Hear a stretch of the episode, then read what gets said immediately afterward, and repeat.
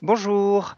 Euh, cette semaine, nous recevons euh, Julien, qui est donc spécialiste des abeilles et euh, donc qui va nous parler de son travail et de ses, de ses recherches dans ce domaine. nous sommes le mardi 9 février, c'est l'épisode 248 et vous êtes sur Podcast Science.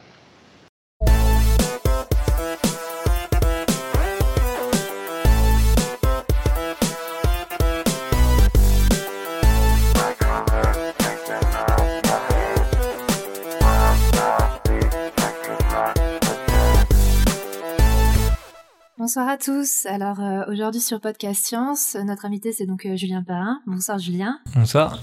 On a aussi autour de nous euh, à Paris ce soir donc Robin. Salut. Nico. Salut. Voilà. Et je crois qu'on a Johan donc qui vient de parler. Salut Johan. C'est Johan, mais oui, salut. pardon. Putain, la honte.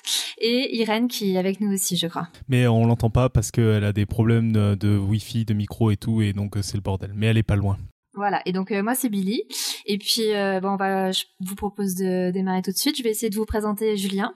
Et puis euh, ensuite on le laissera parler parce qu'il a plein de choses intéressantes à nous raconter.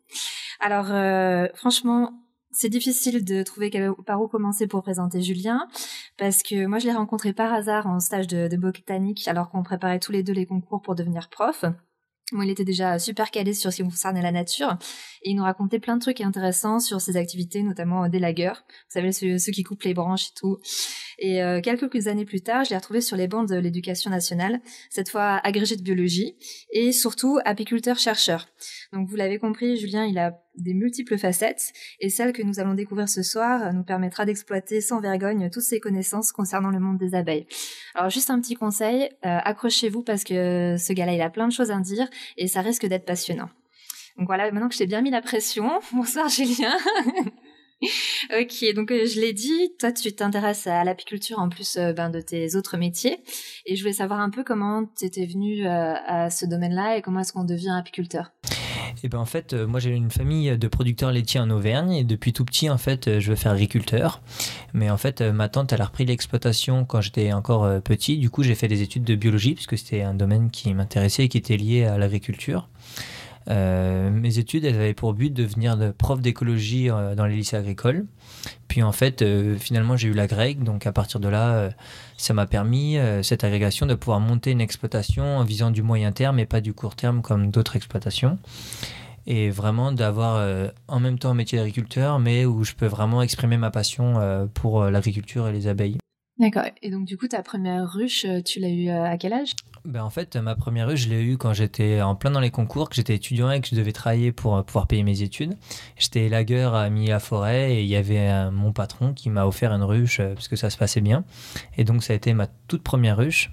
Et elles étaient en vie pendant longtemps? Voilà, ben, en fait, euh, oui, elles ont, elles ont bien tourné, en fait. Et puis, avec cette ruche, euh, pour essayer de me former, j'ai rencontré un autre apiculteur qui était euh, Pascal Boyard et qui est quelqu'un qui est un grand autodidacte en apiculture. Et du coup, tous les deux, très vite, ça a bien fonctionné. Et on, est, on a toujours, on a tous les deux essayé d'avoir une apiculture très technique.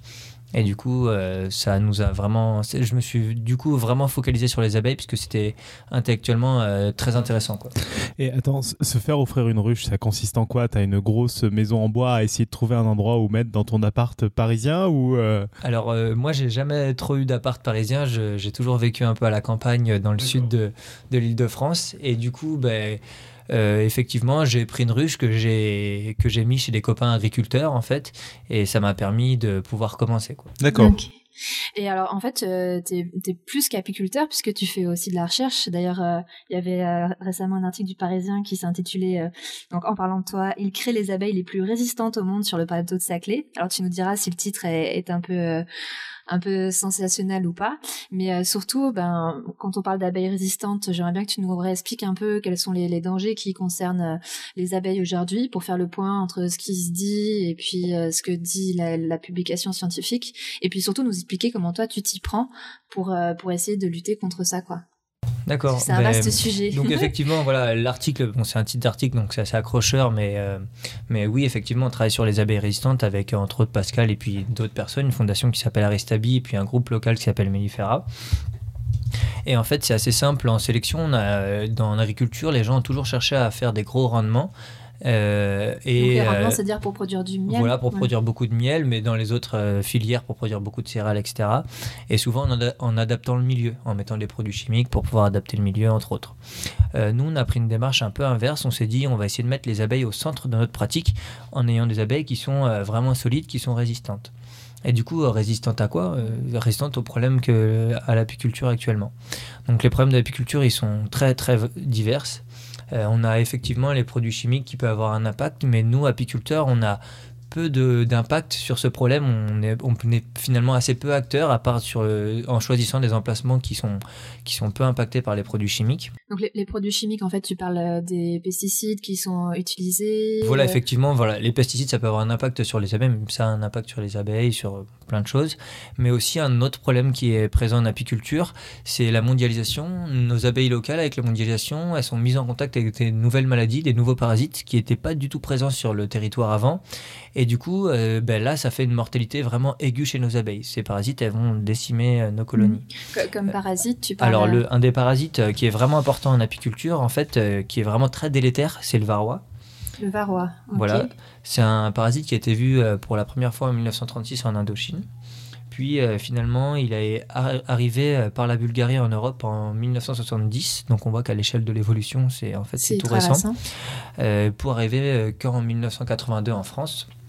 Et donc on comprend bien que nos abeilles n'ont pas eu du tout le temps de s'adapter à ce nouveau parasite, surtout que la solution qui a été mise en place a été de traiter les colonies en fait. Alors le varroa, qu'est-ce qu'il fait aux abeilles en fait euh, C'est une sorte de puce pour les abeilles, non Voilà, en fait c'est ça. C'est le varroa, c'est un, un acarien qui va sucer euh, l'hémolymphe des abeilles. Euh, donc déjà ça les affaiblit parce que ça suce l'hémolymphe à différents stades. Donc l'hémolymphe c'est le, sang des abeilles. Voilà, le sang des abeilles, que ce soit des larves ou des adultes.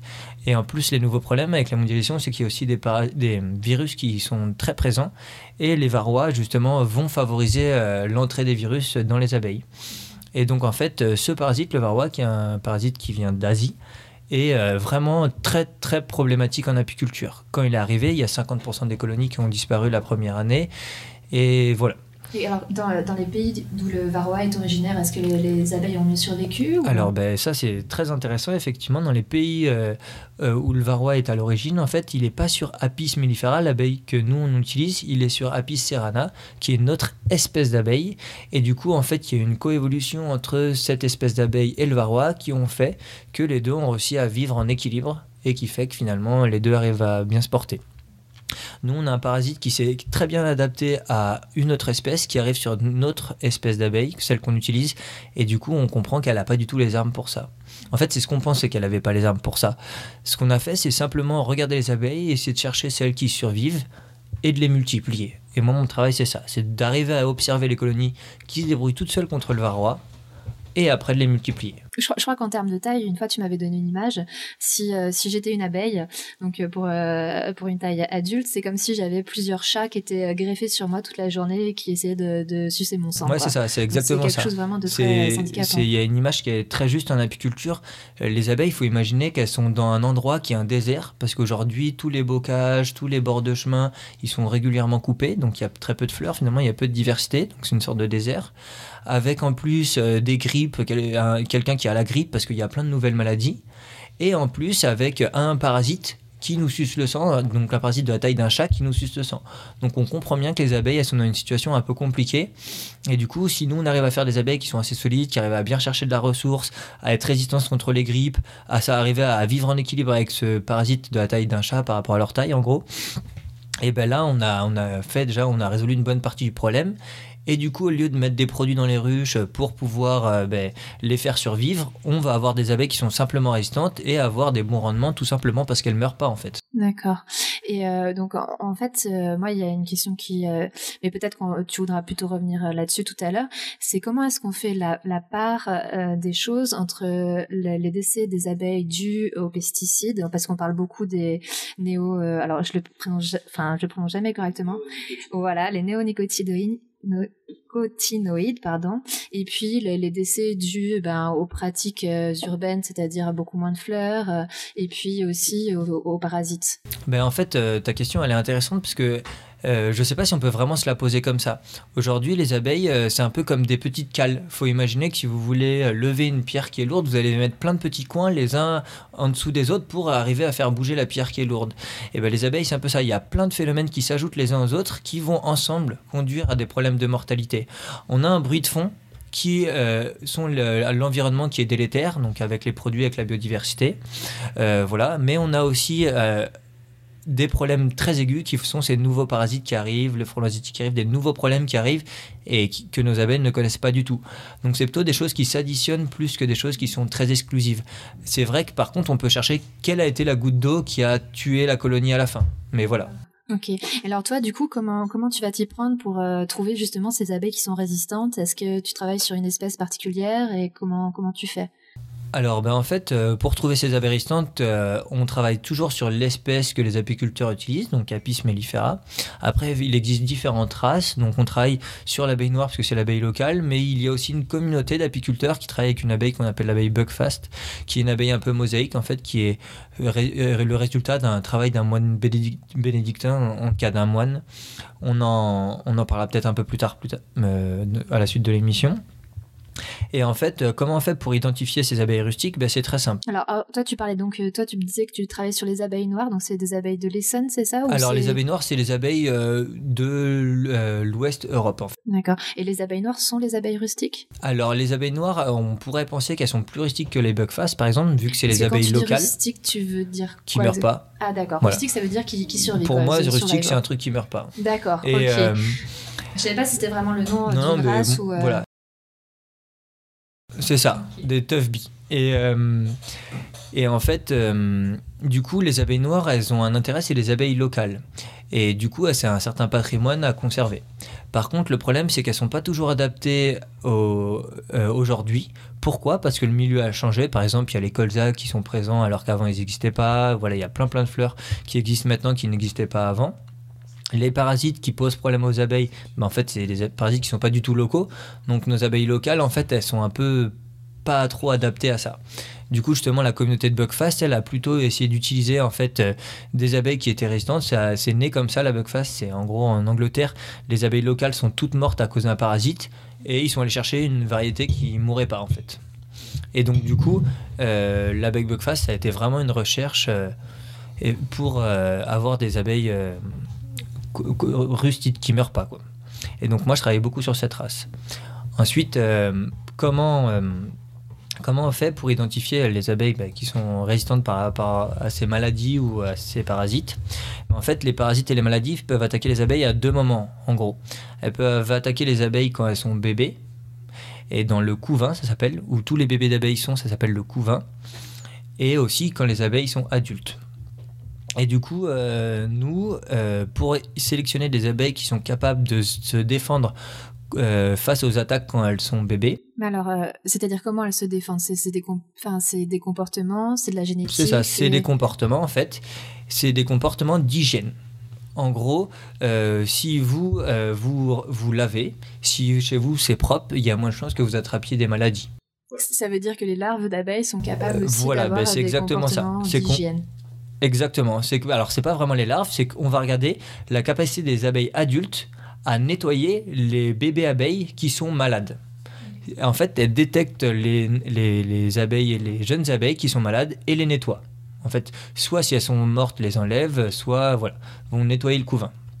Et donc nous, on arrive à détecter euh, ça en prenant un bout de, cougelin, de couvain, on le congète à l'azote liquide, on regarde, donc on tue euh, des larves, et en fait, euh, on va regarder, en cas des nymphes, et on va regarder au bout de combien de, au bout de, combien de temps les abeilles vont euh, repérer que le couvain a été tué. Il y a des abeilles qui le repèrent tout de suite et ah, des abeilles qui ne repèrent dans, jamais. Dans, l'ensemble du couvain, vous en congelez juste une partie à l'azote liquide et vous regardez si les, les, les, enfin, les abeilles de, de la ruche s'en sont rendus compte et sont capables de nettoyer le, le bazar. Quoi. Et en fait, on a des abeilles qui ont un sens de l'hygiène très prononcé. On, parle d'abeilles hygiéniques. Dès qu'il y a un problème dans le couvain, elles le prennent, elles le nettoient. Alors que d'autres, elles vont laisser les problèmes dégénérer. Et du coup, on comprend bien que ben, quand il y, y, a une maladie qui va attaquer le couvain, ben, ça va prendre tout de suite des grosses proportions alors que les hygiéniques vont la maintenir à des seuils qui sont pas trop pathogène et du coup les choses vont être en équilibre et ça va bien se passer. Donc ça veut dire qu'en fait, toi, ton abeille rustique, celle qui survivrait, ce sont donc des, des abeilles qui ont un comportement qui vont laver leur, leur couvain automatiquement, mais du coup c'est pas juste un moyen de défense contre le varroa, ça pourrait marcher contre d'autres Ah, ben, euh, parasites. Effectivement, et d'ailleurs, en fait, euh, ça c'est une très bonne remarque euh, ce que tu fais, c'est que ce comportement hygiénique, il n'est pas forcé, il n'a pas été découvert pour le varroa. En fait, c'est plutôt pour les maladies du couvain, comme les loques, le couvain plâtré. Et par contre, il y a Spivak qui a montré en fait que ça pouvait avoir un impact sur le varroa, qui est un parasite du couvain, mais aussi des adultes. Et donc là, c'est un autre critère de rusticité. C'est en fait un caractère qui s'appelle le VSH, le varroa sensitive hygiénique. Donc c'est la capacité des abeilles à nettoyer les varrois. Donc ce, ce petit acarien qui va parasiter les abeilles. Et donc ce comportement, il est déterminé par les gènes ou euh, est-ce que ça se fait par l'exemple ou il y a de l'apprentissage Ah chez oui. les abeilles ou euh, Ah ça c'est ça alors ça c'est intéressant effectivement. Euh, c'est un comportement qui est vraiment codé génétiquement. On le voit très bien quand on fait de la sélection, on arrive à le faire augmenter très vite dans nos lignées. Euh, et par contre, une- je m'étais jamais posé des choses comme ça, mais ça serait intéressant de, de creuser la question est-ce qu'il y a un apprentissage qui pourrait se transmettre euh, aux colonies pour, euh, pour ce comportement? Donc c'est intéressant, mais voilà, nous on voit, comme mon travail c'est de faire de la sélection, que quand on sélectionne les colonies qui nettoient, ce caractère va augmenter très rapidement dans les colonies et va même augmenter quand on va juste prendre une petite larve pour faire une nouvelle reine.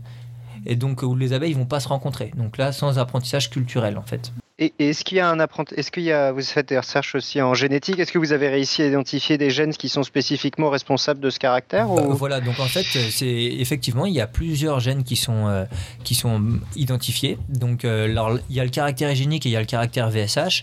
Pour le caractère hygiénique, donc c'est plutôt un panel de gènes qui vont en fait euh, permettre une meilleure sensibilité des abeilles aux odeurs. C'est des gènes qui contrôlent souvent la dopamine.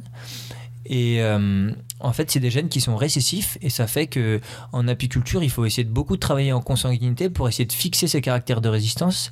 C'est un truc qui est assez intéressant parce que généralement, la consanguinité, euh, ben, ça amène à des problèmes de résistance euh, généralement, alors que nous, il faut qu'on la recherche un petit peu justement pour arriver à fixer ces caractères qui sont assez qui sont récessifs malheureusement pour nous quoi. D'accord. Et donc en pratique, comment tu fais? Parce que là, donc t'as ta ruche, t'as détecté que certaines abeilles avaient ce comportement-là, et toi, ton but, c'est de les multiplier. Voilà, et là c'est tout un problème. Et là, faut comprendre la biologie de l'abeille pour pouvoir euh, comprendre euh, ben, comment sélectionner sur l'abeille. C'est vraiment super intéressant.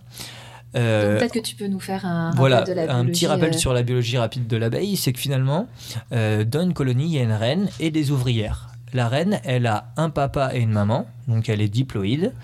Euh, les donc, ouvrières, diploïde, ça veut dire qu'elle a un génome euh, qui euh, vient de la moitié de voilà, sa la moitié de sa mère, l'autre la moitié de son père. Son père. Les ouvrières qui sont dedans, elles sont aussi diploïdes. Elles ont une partie de leur génome qui viennent de leur père, qui est voilà, et une partie de leur génome qui viennent de la reine de la mère. Ok. Les pères, en fait, euh, où est-ce qu'on les retrouve dans la colonie? En fait, c'est qu'ils ont tous fécondé la reine au début et ils ont rempli une sorte de petite spermathèque et la reine va déposer un peu de sperme sur les œufs euh, quand elle va les pondre. Parce que ça veut dire que du coup, toutes les ouvrières sont génétiquement différentes, puisque chaque euh, spermatozoïde est génétiquement différent et chaque ovule de la reine est, est génétiquement différent Voilà, aussi. et là, effectivement, c'est là où, où voilà, on va comprendre à quel, à quel point les choses sont pointues. Effectivement, la reine se fait féconder en moyenne par 12 mâles. Donc on comprend que dans la spermathèque, il y a une grande diversité génétique. Et par contre, la reine, elle a une diversité génétique un peu plus faible.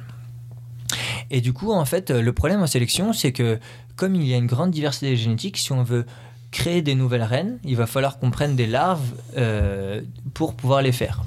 Et notre problème, c'est que les larves sont toutes très différentes à cause de cette diversité des pairs. Euh, Parce que au départ, euh, qu'est-ce qui fait que on devient ouvrière ou reine en fait? Voilà, et quand on est une larve d'abeille c'est ça. Quand on est une larve d'abeille, au début, on est tous soit euh, une ouvrière, soit une reine, en fait. C'est que euh, l'alimentation de la larve qui va contrôler euh, le fait qu'elle devienne une reine ou une ouvrière. En fait, Oh. dans la gelée royale, il y a des facteurs de transcription qui vont activer différents gènes. Alors la gelée royale, pour nous rappeler rapidement ce que c'est pour les, les- La gelée royale, c'est en fait une gelée qui est produite par les nourrices, par des ouvrières, qui va permettre de nourrir les larves. Et en fait, euh, et après euh, les différents stades du couvain, Et c'est différent du miel. voilà, c'est différent du miel. Et en fait, euh, au début, tout le monde est nourri avec ça. Puis au bout d'un moment, quand on va devenir ouvrière, on va plutôt être nourri avec du pollen et puis euh, du miel. Par contre, quand on est reine, on va être nourri vraiment avec que de la gelée royale. Voilà. Et cette abondance de gelée- gelée royale va activer des gènes qui vont conduire à la transformation en reine et non en ouvrière. D'accord, ça veut dire que quelque part, ce sont les ouvrières au départ qui choisissent qui va devenir. euh, Voilà, exactement. C'est les ouvrières qui vont choisir qui va devenir la reine. Et c'est pas, c'est pas juste parce que elle était, cette larve-là était tombée dans une, euh, dans une- alors je sais plus comment ça s'appelle, une case euh, un peu Ah plus oui. grande ou. euh, Alors, euh, effectivement, au début, les larves elles vont toutes être dans, dans des cellules qui sont Cellules, identiques. ouais. Mais en fait, euh, une colonie, quand elle veut faire une nouvelle reine, il va y avoir tout un processus démocratique dans la colonie. Les, colo- les abeilles vont voter en mettant des petites bouts de cire sur la cellule. Et en fait, à un moment, s'il y a beaucoup de bouts de cire, ça va faire une grosse cellule qu'on appelle une cellule royale. Et c'est le, le- la présence d'une grosse cellule favorise le fait d'être nourri par de la gelée royale. Il y a une sorte de vote. Si la reine sent bon, il il va pas y avoir de vote pour faire une nouvelle reine. Si la reine est absente euh, ou ne sent pas très bon, eh ben, il va y avoir beaucoup d'abeilles qui vont voter pour faire une reine et elles vont créer une ou plusieurs reines. Voilà. Et donc nous, par contre, on va pas faire voter les abeilles euh, quand nous on fait de la sélection. Ouais. Ce qu'on fait, c'est qu'on va essayer de prendre, nous, des larves qu'on va mettre dans des conditions pour qu'elles soient vraiment nourries par beaucoup de gelée royale. Et en fait, pour revenir à notre problème de tout à l'heure, on a un, un- le problème, c'est que justement, il y a une grande diversité dans les différentes larves à cause de cette diversité dans les mâles. Et du coup, la stratégie qu'on a adoptée avec la fondation avec laquelle je travaille, Aristabi Recherche, c'est qu'au lieu d'inséminer les reines avec un panel de mâles, on insémine les reines avec qu'un mâle. Avec du coup, ça fait qu'on on rend nos larves beaucoup plus homogènes génétiquement. Et du coup, sur les caractères qu'on cherche, on va avoir un effet de tout ou rien. On va avoir des colonies qui vont être, euh, par exemple, très bonnes en hygiène et des colonies qui vont être très mauvaises. Et au départ, la reine et le mâle que vous avez choisi pour faire cette insémination artificielle, euh, vous les avez choisis au hasard ou euh, parce qu'au départ déjà il venait d'une colonie qui vous intéressait pour sur certains car- sur certains caractères? Donc voilà, ben, en fait, on, on va. Vu qu'on fait de la sélection, dès qu'on fait du travail, on a une colonie, c'est du temps pour s'en occuper. Donc on va essayer de limiter ben, les, les erreurs et donc on va limiter le hasard. Du coup, Euh, la reine, donc la larve qu'on qu'on va prendre pour faire une nouvelle reine, on va la prendre d'une colonie qu'on a testée sur les différents caractères de résistance. Et ensuite, là, on va arriver à une génétique encore plus complexe pour le choix des mâles. En fait, les mâles, dans les ruches, elles- ils ont une maman, la reine, mais ils n'ont pas de papa. Par contre, ils ont un grand-père. Alors attention, là, faut réfléchir. C'est que, en fait, les mâles euh, d'abeilles, ils, sont, ils proviennent d'un œuf que la reine a pondu, mais qui n'a jamais eu de sperme dessus. D'accord, donc ça veut dire qu'en fait c'est- ce sont ses propres ovules qui ont donné des individus entiers et qui ne possèdent que son génome, C'est ça. Voilà, On- ils ont une origine. Alors tout à l'heure, c'était diploïde parce qu'il y avait deux choses. Là, on est haploïde. Donc ça veut dire que toutes les femelles dans une ruche sont diploïdes, C'est mais ça. que les mâles sont haploïdes. Voilà, alors les choses en vrai sont un peu plus compliquées parce que c'est l'hétérozygosie d'un gène qui contrôle ça, mais on va pas forcément rentrer dans ces détails. C'est ce qu'on appelle la, la, la parthénogénèse, non? Ouais, voilà, c'est ça, entre autres. Euh, et du coup, sur ces mâles, en fait, euh, qui, euh, on va devoir les choisir. Du coup, euh, ce qu'on fait, c'est qu'on va prendre des colonies qui sont euh, très bonnes sur les caractères qui nous intéressent. Et à partir de là, vous êtes d'accord que si la colonie est bonne, c'est que les ouvrières sont bonnes. Parce que ce qu'on voit dans la colonie, c'est toutes les ouvrières qui travaillent. Du coup, ça veut dire que ce qui est bon, c'est la reine, mais aussi ce qu'elle contient dans sa spermathèque. Si je prendrais les mâles directement dans cette colonie, j'aurais la partie de la reine, mais j'aurais pas la partie de la spermathèque vu que c'est des œufs qui sont pas, euh, Oui. pas fécondés. Du coup, on va faire plein de filles, plein de nouvelles reines sur cette bonne reine, et c'est sur ces filles-là qu'on va prendre les mâles en fait. Ah d'accord, donc en fait vous allez prendre une reine et un de ses petits-enfants, mâles, pour la féconder après. Voilà, c'est ça. Et on va recribler dans toutes les filles qu'on va faire si elles possèdent toujours les caractères. Donc là, on arrive au point extrêmement compliqué de la sélection en apiculture, ce qui nous a protégés contre certains gros lobbies, c'est que la génétique est très compliquée. Et du coup, euh, voilà, il, il faut, c'est assez compliqué. Il faut jouer sur les générations, sur l'héritabilité des caractères, et c'est assez passionnant du coup. Et alors pourquoi tu dis que ça vous a protégé contre les gros lobbies? Ben, en, en fait, euh, dans, il y a des espèces comme les blés qui se reproduisent euh, assez rapidement. Finalement, on peut faire des générations, c'est facile d'en cultiver plein dans les champs. Nous, les abeilles, ben, le cycle, il prend au moins une année pour en refaire. Et, euh, Et puis en plus, euh, on a les femelles qui sont euh, diploïdes, les mâles qui sont haploïdes, et donc ça met toute une complexité. On a en plus euh, les femelles qui sont fécondées par plusieurs mâles, donc ça remet encore de la diversité, et la diversité c'est quelque chose qui est compliqué à gérer quand on veut sélectionner des choses. Parce que quand on prend une larve pour pouvoir faire une nouvelle abeille, par exemple, eh ben on a beaucoup de contraintes aléatoires qu'il faut essayer de, de mettre en place des stratégies pour, le, pour essayer de, les limiter pour prendre les meilleures larves possibles. D'accord. Et donc, du coup, j'imagine que tu commences à obtenir des, résultats avec ta recherche d'abeilles rustiques? Et voilà, et donc ça, ça a été euh, avec Aristabi, on a mis justement en place cette stratégie de inséminer avec Kamal. Euh, et euh, beaucoup de personnes, en fait, il existe déjà des abeilles résistantes, par exemple au varroa aux États-Unis. On cherchait à utiliser le sperme qui, qui existe de mâles américains. Mais en fait, nous, on n'a pas du tout utilisé cette stratégie. On a essayé de regarder si dans nos abeilles qui étaient bonnes en miel, qui essaimaient pas, on arrivait à trouver des abeilles résistantes. Parce que finalement, avant, on ne l'avait jamais vraiment regardé. Et du coup, la grande surprise, grande surprise, dès la première année, on a trouvé dans des colonies qui étaient des colonies de prod qui tournaient vraiment très bien, ben, des abeilles qui étaient très résistantes. Que classiquement, les gens se seraient dit Ah, dans le doute, je traite. Et en fait, c'est pas forcément nécessaire parce que c'est des colonies qui étaient résistantes et qu'on retrouvait dans des colonies de prod. du coup, ça donne plutôt une note d'optimisme parce qu'en général, quand on parle, on parle, des abeilles, de ce qui se passe actuellement, c'est quand même assez euh, pessimiste, peut-être à, raison, mais là, ça nous donne quand même une lueur d'espoir sur, euh, sur la, possibilité de. Ah ben, et clairement, et surtout, euh, c'est super intéressant de, parce que euh, ce que j'entendais avant dans le système, c'était de ne pas traiter les abeilles contre les nouvelles maladies, c'était criminel parce qu'on pouvait aller contaminer les autres. Et là, on se rend compte que ben, justement, euh, grâce à ça, grâce aux petits amateurs qui ne traitaient pas forcément, et eh bien, des colonies restantes qui ont réussi à, se maintenir et à exister. Et du coup, nous, ben, maintenant, ces colonies restantes, on essaie de les multiplier pour qu'elles soient, on va dire, euh, parfaite pour pouvoir maintenir une apiculture euh, ben, euh, paysanne et de qualité. Nous, on va faire de la sélection paysanne pour pouvoir arriver à, aux différents collègues apiculteurs, leur donner des abeilles ben, qui tiennent le choc et qui, pour qu'ils puissent produire un miel euh, de top qualité. Voilà, La sélection paysanne avec quand même, avec quand même le savoir-faire en génétique. Voilà, mais c'est exactement ça en fait que le monde agricole doit devenir. Aujourd'hui, on a deux grands choix.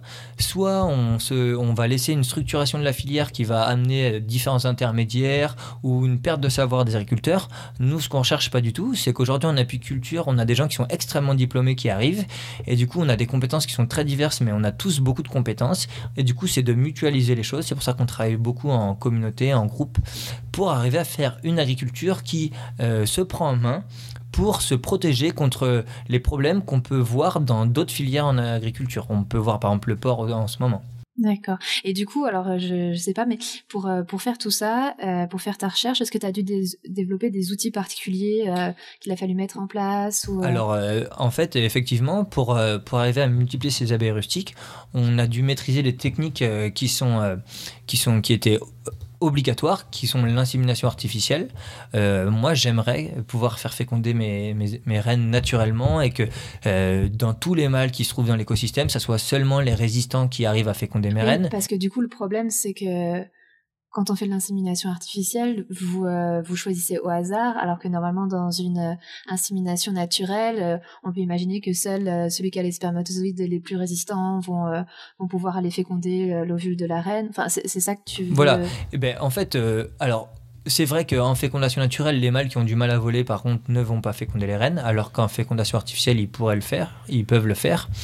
Mais surtout, la grosse contrainte, c'est que quand on fait de la fécondation naturelle, effectivement, les fécondations sont de meilleure qualité, mais aussi ça prend beaucoup moins de temps. Et du coup, ça permet de faire des plus grandes séries.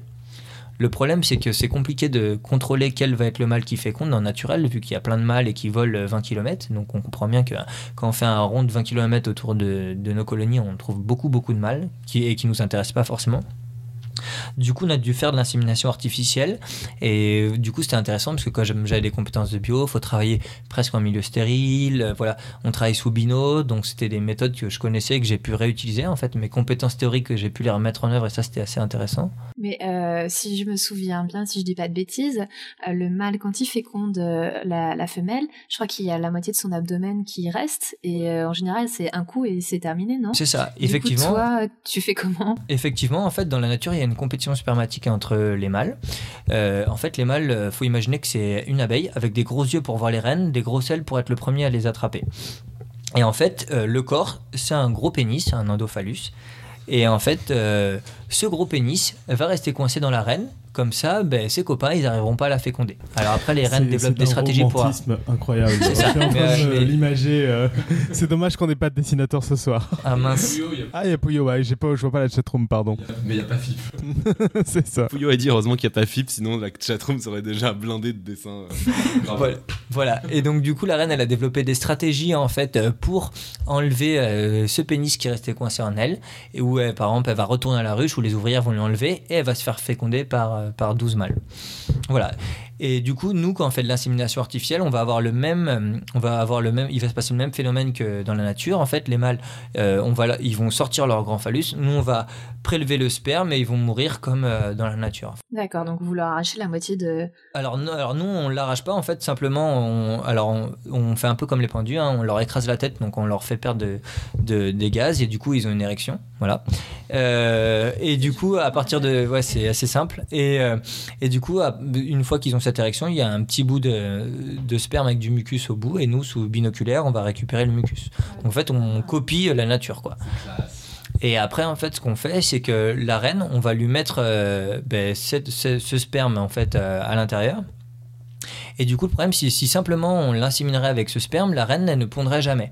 Ce qui est euh, super rigolo chez les abeilles, c'est qu'elles ont vraiment besoin de deux orgasmes, ou un orgasme au moins de 10 minutes, pour pouvoir rentrer en ponte. Si elles n'ont pas ces orgasmes, en fait, elles ne vont jamais rentrer en ponte parce qu'elles ne vont pas croire qu'elles ont été fécondées. Alors, euh, ce que tu appelles orgasme, du coup, euh, c'est quoi? C'est comme euh, l'image qu'on en a en bonne alors, ou Alors, mes reines, non, non, elles vont pas crier pendant qu'on ou des trucs comme ça, mais c'est simplement un peu, je vais reprendre avec les pendus où il y a des pratiques sexuelles qui consistent à se pendre en fait, où en fait c'est, on va augmenter le CO2 dans notre organisme, et pour les reines, on fait pareil, on va les mettre en fait sous CO2 et du coup, euh, ça va mimer en fait les phénomènes qui, voilà. Alors c'est un truc qu'on fait comme ça, on voit que ça marche. Après, les mécanismes, ils sont pas toujours très bien connus. D'accord.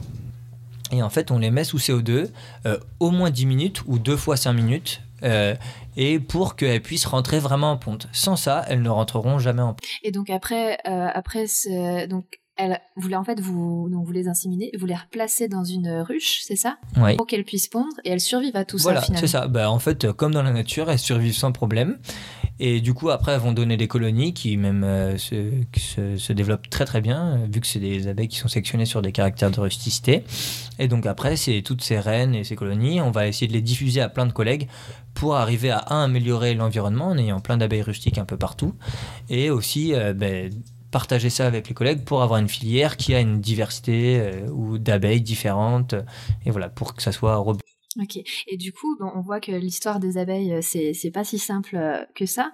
Est-ce que tu pourrais nous, faire un, petit rappel sur, bah, d'un côté l'histoire évolutive des, abeilles et puis peut-être en parallèle l'histoire de la domestication des abeilles ben, on peut essayer de faire par ordre à peu près chronologique. Donc on va commencer par, euh, par l'histoire évolutive des abeilles. En fait, euh, les abeilles sont des hyménoptères et on retrouve les premiers hyménoptères au Trias moyen, donc c'est il y a moins de 135 millions d'années. Et euh, en fait, ces hyménoptères, ils pollinisaient les pins, en gros, puis ensuite, euh, plus tard, on va trouver en fait euh, des apocrites, donc qui sont un peu plus proches euh, des abeilles, qui sont des hyménoptères toujours, mais plus proches des abeilles. D'accord, ça veut dire que si aujourd'hui on arrive à retrouver ces apocrites et qu'on essayait de faire féconder des abeilles, ça fonctionnerait pas parce qu'elles sont vraiment assez différentes de celles qu'on connaît aujourd'hui? Voilà, alors les, les apocrites, c'est pas encore les abeilles à miel que nous on utilise, c'est plus proche, mais on n'est pas encore à nos abeilles. Nos abeilles vont arriver plus tard. On a le genre Apis, donc en fait, qui est vraiment là plus proche de nos abeilles qui est qui a qu'on observe à partir du Miocène, donc c'est il y a 25 millions d'années. Dans le genre c'est les abeilles qu'on retrouve à l'origine de, euh, des abeilles en, en, en Asie. On a Apis dorsata, Florea, euh, Mellifera et Serrana. Pour, euh, pour retracer cette évolution des abeilles, comment ça se passe? C'est parce qu'on a retrouvé à chaque fois des abeilles coincées dans la résine ou ce sont des études génétiques qui permettent de, de, revenir en arrière comme ça? Alors là, on a des échelles de temps qui sont assez longues et du coup, forcément, ça nécessite des fossiles parce que malheureusement, le, les gènes ne se maintiennent pas sur ces, ces, ces, ces durées. Par contre, pour l'apparition de Mellifera et Serrana, ce, qui a pu être utilisé, euh, c'est en fait euh, des marqueurs. En fait, on regarde des zones de l'ADN, on sait le taux de mutation qu'il peut y avoir dans ces zones. Et à partir de là, en regardant la différence entre, de, ces zones entre les différentes euh, espèces, et ben, on peut savoir à peu près quand euh, il est probable que la séparation ait eu lieu. Donc ça, ça peut être utilisé. Puis ensuite, euh, au, Pléistocène, donc ça très récemment, il y a 65 kilos années, et ben en fait on a l'Apis mellifera, donc notre abeille qui s'est séparée en différentes lignées. Et ça par contre on le voit vraiment euh, génétiquement. C'est qu'en regardant en fait euh, le génome qui sont dans les mitochondries des abeilles, et ben on peut retrouver ben, de quelle, à quelle lignée ça, ça... Et ça, est-ce qu'on peut faire le lien avec l'histoire évolutive de certains parasites de l'abeille ou ou, ou pas alors, Comment qu'on explique cette différenciation eh ben, ça, Alors, je ne m'étais jamais posé la question comme ça, mais effectivement, euh, dans la petite histoire que j'ai racontée, euh, on, je rappelais que euh, Mellifera et Serrana, c'est les, les, les, espèces d'abeilles qui sont, qui sont en fait finalement très proches, et ce qui explique que le varroa, par exemple, il a pu passer d'un parasite, d'un autre, d'une espèce à une autre, en fait. Parce que c'est des choses finalement qui étaient quand même assez proches. Okay. Voilà. Et par contre, on peut voir que cette histoire évolutive de l'abeille, elle, elle peut être très récente, parce qu'en fait, finalement, l'abeille aux États-Unis, elle n'existe que depuis 1622. Donc euh, c'est fou de se dire qu'on a une espèce qui est qui est très présente sur un continent et qui est là depuis finalement très très peu de temps. Alors on peut imaginer euh, les contraintes euh, adaptatives que ça peut avoir euh, sur les écosystèmes, sachant que les pollinisateurs quand même c'est des espèces clés de voûte qui maintiennent beaucoup les écosystèmes. Donc ça c'est assez assez intéressant. c'est rassurant aussi parce qu'on se dit du coup s'il y a moins d'abeilles, euh, et... mais bon sauf si les espèces qui ne se faisaient pas polliniser par les abeilles ont disparu ou, ou ne donnaient pas de fruits comestibles pour l'homme. Et ça veut dire qu'elles ont fait disparaître des espèces pollinisatrices, on sait ça ou pas? Alors en fait il pouvait y avoir par exemple pas mal de pollinisation par exemple par des petits mammifères, par des petits oiseaux, par une grande diversité de diptères, de coléoptères, voilà. Et euh, peut-être que ça a impacté sur les espèces locales et ça serait effectivement très intéressant à voir. Et j'ai pas d'infos, donc du coup c'est compliqué de, de, donner des informations solides dessus. Mais je pense que c'est un enfin, sujet qui serait passionnant. C'est pas parce qu'elles pollinisent à la place d'eux qu'elles prennent la place, mais euh... oui, mais par contre on peut imaginer que des plantes euh, qui seraient européennes, donc qui seraient d'Europe, qui seraient amenées aux États-Unis, euh, pollinisées par les abeilles, se développent et remplacent des, des, des mutualismes qui ont été mis en place sur des années voilà, assez longue parfois. Et donc effectivement, euh, c'est un, un, sujet qui peut être intéressant parce que c'est un truc qui est c'est, fou quoi de se dire qu'il y a une, une espèce rapide, ouais, et voilà et là depuis de... vraiment pas longtemps quoi. D'accord.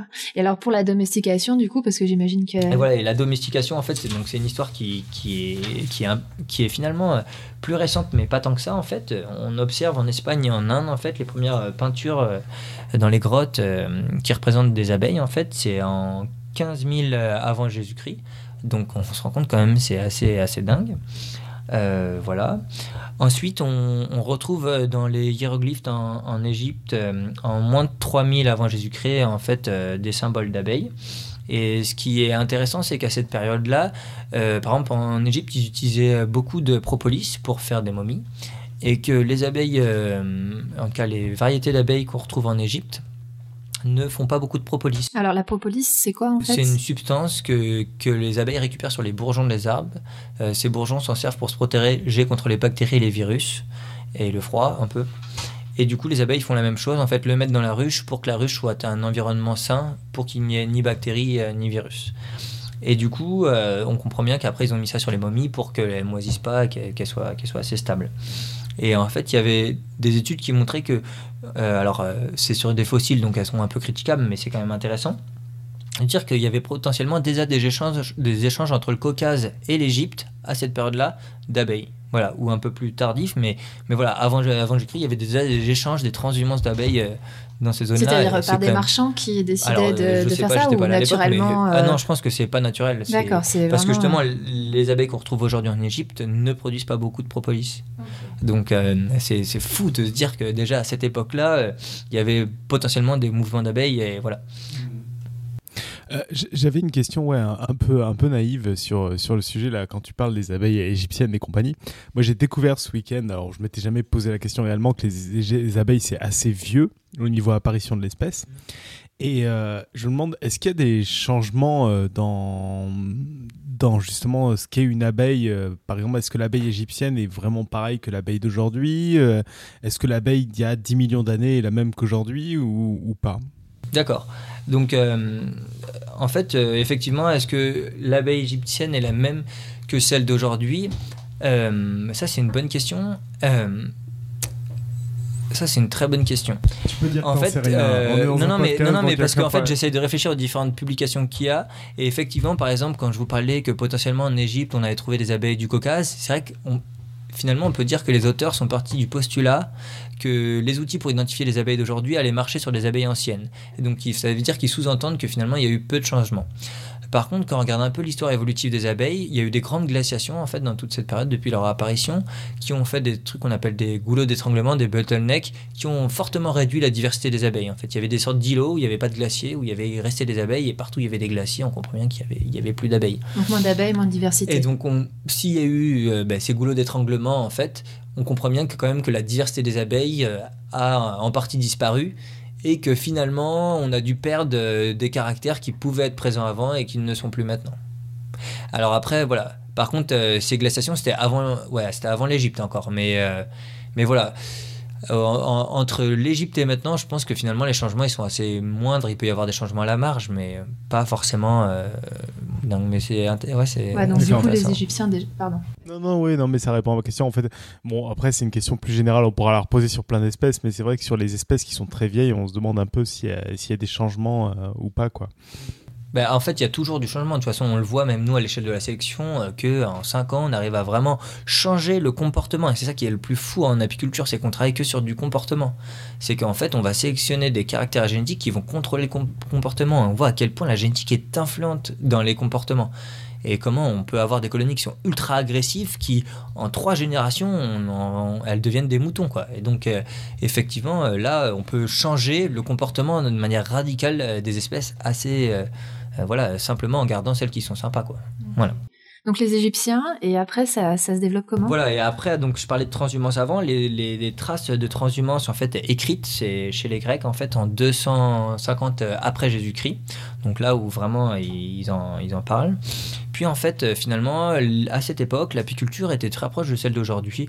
On avait les ruches-troncs, les ruches paille, mais pas les ruches à cadre en bois. Et ça, ça a été créé à l'âge d'or de l'apiculture, qui est un peu avant, en fait, en 1600 en Italie, puis après est arrivé en 1800, en gros, l'âge d'or de l'apiculture, où là, en fait, on a eu l'apparition des cadres, donc c'est des sortes de, de, constructions en bois, où on va guider les abeilles pour qu'elles construisent à l'intérieur de ces constructions, et du coup, ça va permettre de sortir les cadres d'abeilles et de les ranger, du coup, d'inspecter, d'être beaucoup, d'aller plus à l'intérieur des colonies pour pouvoir ben, mieux s'en occuper, parce qu'aujourd'hui, elles ont beaucoup de contraintes, donc de pouvoir voir ce qui se passe, ça permet de gérer les contraintes qu'il y a dessus. Tout en permettant, j'imagine, parce que en fait, la contrainte pour une ruche, c'est quand même de répondre aux, aux variations climatiques extérieures, le fait qu'il va y avoir du gel ou qu'il va faire chaud, et que enfin, je crois qu'elles ont tout un système pour euh, climatiser en quelque sorte leur ruche.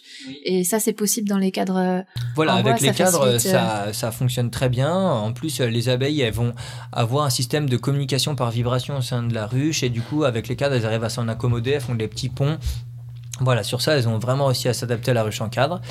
Euh, voilà, et du coup, euh, pour, pour l'apiculture, pour essayer de mieux s'occuper des ruches, ça a été un gros progrès, euh, tout simplement pour les récoltes. Par exemple, avant les récoltes, on prenait des, des morceaux de ruches qui s'appellent des hausses. Donc, quand il n'y avait pas de cadre, on prenait le, panier, hein, c'était un panier, et puis on tuait toutes les abeilles pour récupérer le miel, parce qu'on ne pouvait pas lever les cadres et le prendre. Voilà. Maintenant, euh, ce qu'on fait, c'est qu'on met des, des chasses abeilles, des sortes de passages à sens unique où les abeilles vont partir et on va pouvoir prendre cadre par cadre, enlever les abeilles et après extraire le miel. Donc ça permet voilà, de- d'avoir des pratiques euh, un peu plus euh, intelligentes quoi. Voilà, et respectueuses. de l'abeille quoi. Et donc à partir de tout ça, il y a eu la cire gaufrée, donc la cire euh, qui imite en fait un peu euh, les, les alvéoles d'abeilles, voilà, pour les pousser à bien faire des ouvrières. Euh, en fait, la gaufrée, c'est intéressant parce que par exemple, les parasites, ils se développent un peu plus dans les mâles, qui ont des cellules un peu différentes. Et du coup, en, prenant, en, en- en forçant un peu les abeilles à faire plutôt des ouvrières, c'est une, une méthode de lutte euh, contre le parasite en limitant la quantité de mâles dans les colonies. D'accord. Et les mâles par colonie, il y en a combien à peu Enfin, une colonie déjà, c'est combien d'abeilles à peu près? Alors, euh, une colonie, bon, il y a, y a en gros euh, 1300 abeilles par, fa- par cadre en fait. Et du coup, euh, ça arrive à 20 000 abeilles euh, très facilement. Et com- combien de mâles là-dedans? Et en fait, les mâles, c'est compliqué comme question, parce que par exemple, l'hiver, il y a très peu de mâles. Euh, dans une colonie qui est avec de la cire gaufrée, il peut y avoir très peu de mâles. Euh, dès qu'il pleut, il y a très peu de mâles. Très peu de mâles, c'est quoi? C'est une centaine, Ah, une dizaine? genre 0 ou 10 ou voilà, très peu. Et par contre, euh, il, va y avoir des mâles quand les abeilles vont avoir la capacité de faire des cellules un peu plus grandes, quand il va faire beau, quand il y a beaucoup de nourriture. Donc finalement, des mâles, on en trouve beaucoup en juin, mai, juin, juillet, mais sinon c'est assez réduit dans la colonie. Euh, ouais, donc euh, la, la colonie sur- survit à l'hiver. euh, les ouvrières sont toujours actives l'hiver Comment ça Alors, se passe? euh, alors ça c'est c'est quelque chose que qui a un, voilà une idée euh, reçue. En fait c'est non les abeilles ne dorment pas l'hiver. En fait elles hibernent pas comme les ours avec un petit bouchon de mousse euh, voilà pour pas aller trop souvent en toilette non non les abeilles elles vont faire plutôt comme les pingouins en fait. Elles vont faire une sorte de rond où en fait les individus qui ont- sont à l'extérieur vont avoir froid du coup, ils vont re-rentrer à l'intérieur de la grappe pour se réchauffer.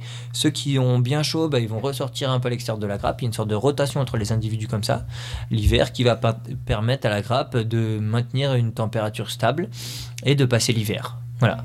Et dès qu'il y a des beaux, des- des- dès qu'il fait beau, les abeilles elles vont sortir pour aller aux toilettes, euh, boire un peu d'eau, euh, récupérer du pollen sur les noisetiers euh, qui sont. Pour se nourrir, du coup, elles passent quand même. euh, C'est-à-dire qu'il faut quand même des sorties, euh, des sorties Alors euh, l'hiver, ou- elles vont prendre des, elles font peu de sorties. C'est surtout pour euh, pour faire de l'excrétion en fait qu'elles vont sortir.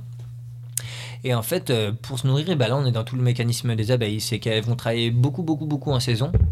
Euh, les individus vont vivre d'ailleurs peu longtemps tellement qu'ils travaillent pour stocker beaucoup, beaucoup de réserves. Et après, ces réserves vont leur permettre de passer l'hiver de manière euh, plus tranquille, sans aller prendre le risque d'aller dehors en hiver, parce qu'il fait froid, les abeilles ne peuvent pas voler. Alors, je me souviens plus exactement de la valeur, mais quand il fait moins de 10 degrés de mémoire, ou ouais, à peu près, bon, je vais peut-être dire une bêtise à 2-3 degrés près, mais euh, à moins de 10 degrés, l'abeille ne peut plus voler, ses muscles ne fonctionnent plus. Et donc du coup, l'hiver, voilà, c'est vraiment une période à risque. Et du coup, c'est pour ça qu'elles ont développé des stratégies de stockage euh, qui, ont permis, qui ont fait qu'on l'a domestiquée en fait finalement. Ok. Est-ce que tu avais terminé les, les étapes de la domestication? Alors, ben, en fait, euh, oui, parce que en cas non, j'ai pas terminé. Euh, il s'est passé des choses assez importantes plus tard, en fait. Il y a eu euh, en 1866 l'extracteur qui a été inventé, donc ça c'était pour extraire le miel sans tuer les abeilles, donc ça c'était vraiment important. Mais surtout, il y a une personne à qui il faut vraiment, vraiment, vraiment rendre hommage. C'est Frère Adam, euh, dans les années 1900. C'est un moine qui était à l'abbaye de Buckfast en Angleterre Celui dont tu parlais en introduction. Voilà. qui a vraiment été quelqu'un de très humble et de très important en apiculture. Euh, en gros, ce qui s'est arrivé, c'est que très jeune, il a dû s'occuper du rucher de l'abbaye. Et en fait, euh, les abeilles sont toutes mortes. Pourquoi? C'est parce qu'il y avait un, un acarien, encore une fois, un- euh, qui euh, paraissait les tracher les abeilles et puis les tuer. Et du coup, il, il a dû essayer de reprendre ça et le- de remettre des abeilles. Du coup, il a récupéré des abeilles qui étaient résistantes à ce problème, qui étaient des abeilles italiennes. Et à partir de là, il a, c'est lui qui a le premier fait vraiment de la sélection pour essayer d'avoir des abeilles rustiques. C'est la bugfast, c'est vraiment ça. C'est des abeilles qui meurent avec un problème, une stratégie pour résoudre ce problème qui était une maladie. Et euh, donc il a pris des abeilles italiennes, mais je ne sais pas si vous êtes allé à, à Bugfast. Bugfast, euh, c'est dans le Dartmoor, où il y a les chiens de Baskerville. C'est des marais, il n'y a rien à manger. Donc on comprend bien que l'abeille italienne qui arrivait là, euh, elle n'était pas forcément en bonne position euh, vis-à-vis des ressources du milieu. Du coup, il est allé pas très loin dans le Gâtinais, donc c'est en Ile-de-France, euh, récupérer euh, une abeille locale qui était, elle, plus résistante, donc c'est notre abeille noire. Et il a fait des croisements entre ces italiennes et ces abeilles noires pour avoir une abeille qui était rustique au niveau des maladies, mais aussi rustique au niveau de l'environnement. Et nous, en fait, ce qu'on fait, notre travail, c'est simplement poursuivre son œuvre. Euh, voilà, parce que quand je dis qu'il était très humble, c'est que c'est il a construit une méthodologie sur l'abeille, mais aussi il a construit une méthodologie de partage et de travail en commun. Euh, une de ses grandes phrases, c'est donne sans attendre à recevoir, et c'est vraiment ce qui, ce qui, ce qui nous permet vraiment d'avancer, en fait, de travailler sous forme de communauté. En fait, la Bugfast, c'est vraiment le Linux de l'abeille, c'est que les gens se connaissent, les gens échangent, et du coup, on progresse très vite. Alors que si on essayerait tous de garder notre bien, notre truc, eh ben on n'arriverait pas à avancer puisqu'en sélection ça peut pas marcher. hein. Ouais, mais je, je pense à une autre contrainte parce que là, du coup, on s'oriente par la sélection de caractères positifs, mais j'imagine que malencontreusement, on peut aussi sélectionner des caractères négatifs, comme par exemple l'agressivité des abeilles. Et, et ça, est-ce que c'est un problème aujourd'hui dans vos recherches ou pas vraiment? Euh, bah, nous, on sélectionne pas l'agressivité, hein, on va pas chercher des abeilles qui sont agressifs. En fait, on, euh, quand on fait de la section, on va devoir classer les critères. Euh, nous, on a choisi de classer les critères suivant un rapport à la réalité. Euh, si, on, multiplie des abeilles rustiques, en fait, c'est pour maintenir une filière. C'est qu'on a des personnes qui vivent de l'apiculture. Les abeilles aussi permettent aux, écosystèmes d'être stables. Et donc, nous, on va pouvoir essayer de multiplier quelque chose qui répond à ces contraintes. Donc, en fait, on multiplie une abeille qui est le premier critère qui, euh, en fait, euh, produit du miel, parce que c'est ce que les apiculteurs attendent. N'essaime pas. N'essaime pas, c'est quand les abeilles vont partir, parce qu'en ville, ça peut créer des problèmes. L'apiculteur, si ces abeilles partent, eh ben, ça le met en, en danger quand même son exploitation, parce qu'il les a plus, hein, finalement. Donc, il y a une partie qui part, donc il en a moins. Et après, on va prendre des caractères de rusticité, comme les résistances aux maladies du couvain, donc des bébés abeilles, résistance au varroa, qui était un parasite important, et après douceur. Voilà. Donc effectivement, euh, on fait attention vraiment à la douceur des abeilles pour avoir au fur et à mesure des abeilles euh, très douces. Et en fait, ce qui se passe, c'est que comme nos abeilles sont euh, toutes assez douces, ben on, voilà, on peut travailler. moi, j'y vais l'été quand j'ai trop chaud, alors en short et en t-shirt, je peux travailler aux abeilles. Alors en fait, ce que je fais pas toujours, parce que où j'habite dans la vallée de Chevreuse, il y a beaucoup, beaucoup, beaucoup de tiques. Et du coup, si je mets des bottes et des pantalons, c'est plus pour me protéger des tiques que vraiment des abeilles. D'accord. Parce qu'en plus, il me semblait que tu expliquais la dernière fois qu'il fallait se faire piquer finalement un minimum de fois quand on était apiculteur, parce que si on a trop peu de piqûres, on risque d'avoir un choc. euh, Voilà, ben, en fait là il y a effectivement toute une médiation en fait dans l'organisme. C'est que quand un danger est présenté une fois, on n'a pas forcément les anticorps euh, pour s'en défendre, donc on va pas faire de réaction immunitaire vu qu'on ne on n'a pas les anticorps euh, pour répondre à cette contrainte. Par contre, euh, si le problème est représenté à l'organisme, l'organisme va avoir des anticorps et va pouvoir répondre à cette contrainte. Quand la réponse est disproportionnée, on appelle ça une allergie et c'est ce qui peut être problématique euh, en apiculture quand on se fait piquer. Du coup, en fait, euh, il faut se faire piquer pour avoir des anticorps anti-anticorps contre le venin. Ça s'appelle des IgE en gros. Et en fait, quand on a ces anticorps anti-anticorps anti-venin, et ben du coup, on est protégé contre en fait la surréponse.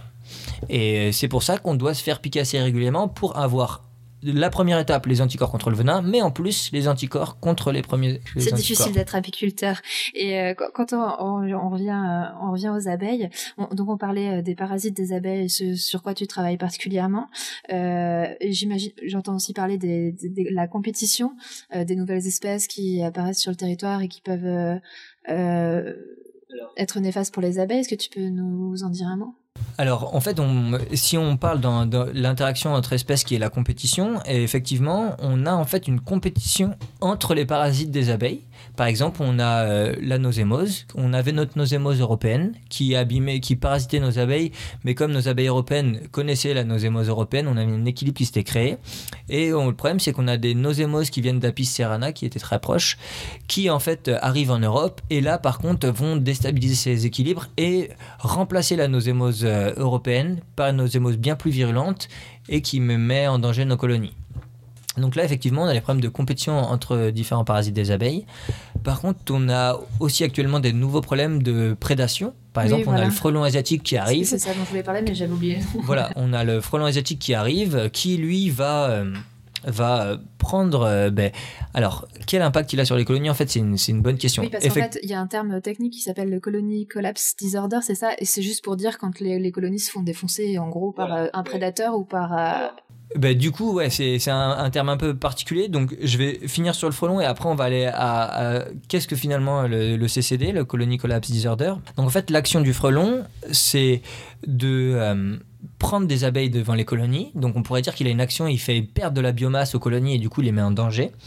Mais en fait, l'action du frelon, et c'est là où c'est passionnant au niveau biologique, c'est que le frelon, il se met devant les ruches et il va attraper les abeilles qui sortent. Et en fait, du coup, ce qui déclenche, c'est une peur chez les abeilles. Et en fait, le frelon, il est pathogène, pas forcément parce qu'il va enlever beaucoup de biomasse aux abeilles, mais vraiment parce qu'il va faire très peur aux abeilles. Et comme elles ont peur, elles vont plus sortir prendre des ressources et elles vont mourir de faim. Est-ce qu'il fait pas lui aussi une sorte de sélection dans le sens où toutes celles qui sortent se font, se font tuer et donc il ne reste à l'intérieur que celles qui sortent moins Alors, c'est aussi néfaste pour la colonie. alors la réflexion est intelligente, mais en fait, euh, les colonies qui sortent, elles vont quand même survivre parce qu'elles vont prendre de la ressource. Ah bah oui, Alors que celles elles qui restent dans leur ruche, elles vont mourir de faim. Du coup, en fait, en sélection, par exemple, c'est intéressant de sélectionner les abeilles douces et qui ont une grosse fécondité, qui vont pas avoir peur du frelon.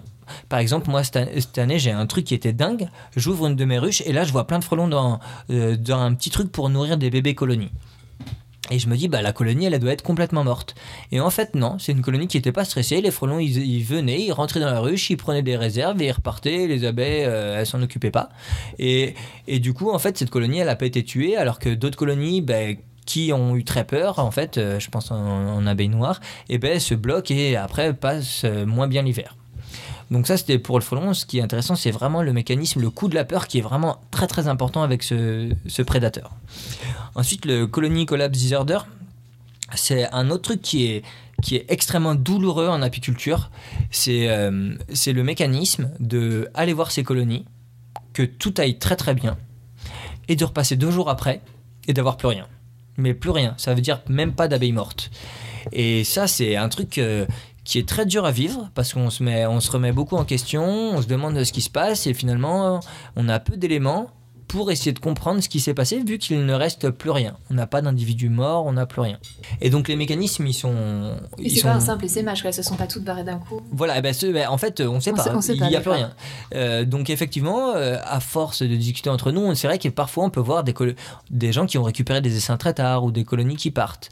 Euh, ce qu'on peut voir aussi, c'est les colonies qui, qui partent de la ruche pour aller en dessous.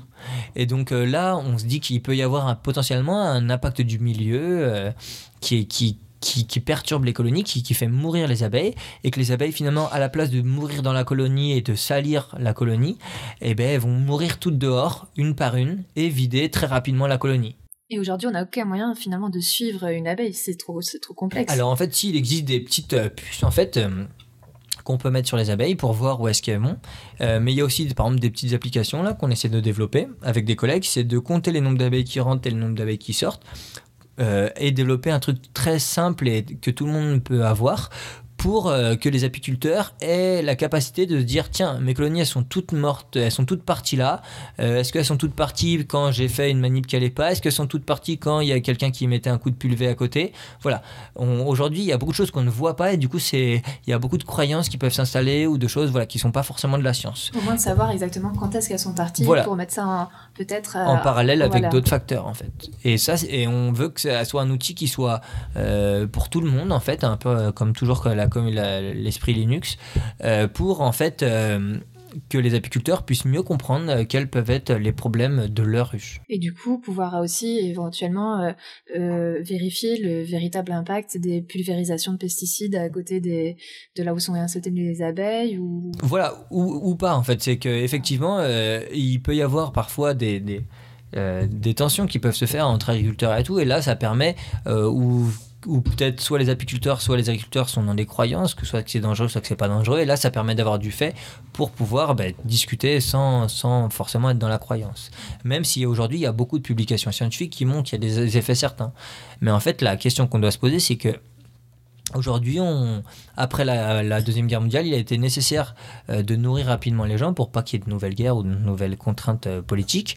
Du coup, il y avait des gros stocks de pesticides, ça a été intéressant de les utiliser euh, pour pouvoir se développer. Aujourd'hui, nous, on est toujours dans ce schéma-là où finalement l'alimentation coûte pas cher euh, grâce à tous ces produits. On doit se poser la question est-ce que finalement, euh, voilà, individuellement, quels sont les choix qu'on veut faire? Est-ce qu'on est prêt à payer plus cher notre alimentation pour avoir moins de produits? Là, c'est un peu ou même des choix entre les deux, de individuels. prendre le temps de faire de la recherche et de développer pour pouvoir euh, rendre aussi accessible la nourriture, mais sans utiliser ce genre de, de produits. Quoi. Voilà, parce qu'on voit qu'aujourd'hui, la nourriture, elle est en surabondance. Ça me, ferait, ça me fait réagir parce que tu parles de ça et puis l'émission avance. On va, on va peut-être aborder euh, une question, je sais pas si tu avais prévu de la poser Billy, qui est un peu la question que on- on- dont tout le monde entend parler même quand on s'intéresse pas aux abeilles. On entend beaucoup cette phrase de si les abeilles meurent, l'humanité il lui reste 4-5 ans. Est-ce qu'il y a moyen de dire quelque chose d'intelligent sur cette phrase ou pas? J'aime cette question. Euh, oui, alors en fait, cette, euh, cette, question, cette phrase, c'est une phrase euh, qu'un communicant de je ne sais pas quelle euh, société ou je sais pas quoi a sorti, mais qui n'est pas du tout dû à Einstein. Einstein on dit toujours que c'est Einstein Oui, qui bon, avait tenu on cette est phrase. ici que, à, aux fausses citations d'Einstein. Voilà, plus donc, sur euh, est-ce qu'il y, a y quelque chose d'intelligent derrière ça ou pas quoi. En fait, il y a une notion intéressante, c'est que euh, il y a une notion en biologie que vous avez sûrement dû traiter dans une de vos émissions, qui est les espèces clés de voûte. C'est un, en gros, ça a été découvert aux États-Unis euh, sur une petite baie. Euh, Il y a un chercheur qui a enlevé des étoiles de mer ou laissé des étoiles de mer, et on voyait que quand il enlevait les étoiles de mer, l'écosystème s'effondrait totalement. En fait, que les étoiles de mer, en faisant de la prédation, elles permettaient un certain maintien du milieu. Et de la diversité de l'écosystème. Et ben en fait les abeilles c'est vraiment ça. Les abeilles en pollinisant en fait les fleurs, elles sont importantes pour beaucoup beaucoup beaucoup euh, d'espèces. Du coup on comprend bien que si on enlève euh, les abeilles, il y a beaucoup beaucoup d'espèces qui vont être mises en danger. Alors et il se trouve que dans les espèces qui peuvent être mises en danger, on a des espèces que nous nous utilisons pour notre alimentation. Par exemple les pommes ou plein de choses comme ça. Et donc euh, si les abeilles disparaissent totalement, ce qui est quand même voilà s'il se rêve quand même fou, euh, et ben effectivement on aurait des problèmes pour euh, la pollinisation de, de, certains produits qu'on qu'on utilise. Les abeilles et les autres pollinisateurs. hein. Je parle des abeilles au sens large, les abeilles à miel, mais aussi les abeilles solitaires, et puis des mouches, et puis beaucoup de choses. Vous comprenez bien que si on a tous les pollinisateurs qui meurent, je pense qu'on sera dans un milieu qui sera aussi problématique pour nous. Parce qu'en fait, finalement, les abeilles, c'est surtout pourquoi on s'y intéresse beaucoup en ce moment, c'est que c'est surtout un indicateur du milieu. On a des petites bêtes qui se baladent un peu partout dans le milieu et qui ramassent des, échan- des échantillons. Et on comprend bien que euh, si l'environnement est de mauvaise qualité, ben, ça va être compliqué pour elles. Et donc, euh, si l'environnement est compliqué, ben, c'est aussi compliqué pour nous. On a la chance en plus que ces abeilles, elles se sacrifient un peu pour nous. C'est que ces abeilles, elles vont récupérer tous les problèmes qu'il y a dans l'environnement. Elles vont les garder et après euh, mourir. Euh, et, et faire qu'elles vont, malgré ça, arriver à produire un miel qui, qui reste de qualité. quoi. Justement, je me demandais quels étaient les facteurs qui influençaient euh, la quantité de miel produite par, par les abeilles? Alors, euh, la quantité de miel qui est produite par les abeilles, elle va être direct influence- directement influencée par la qualité des abeilles qui sont dedans. Donc, si c'est des abeilles qui sont en pleine santé, donc qui sont bien fortes, qui ont les caractères de résistance, bah, si elles meurent pas, elles produisent tout de suite plus de miel. Donc, déjà, ça, c'est la base. Ensuite, il faut donc des bonnes abeilles. Ensuite, il faut un milieu de bonne qualité. Euh, moi, je suis dans la vallée de Chevreuse. Euh, avec les agriculteurs, on est tous copains. Ils sont, euh, il y a beaucoup d'agriculteurs qui sont en bio. On a un milieu qui est de bonne qualité.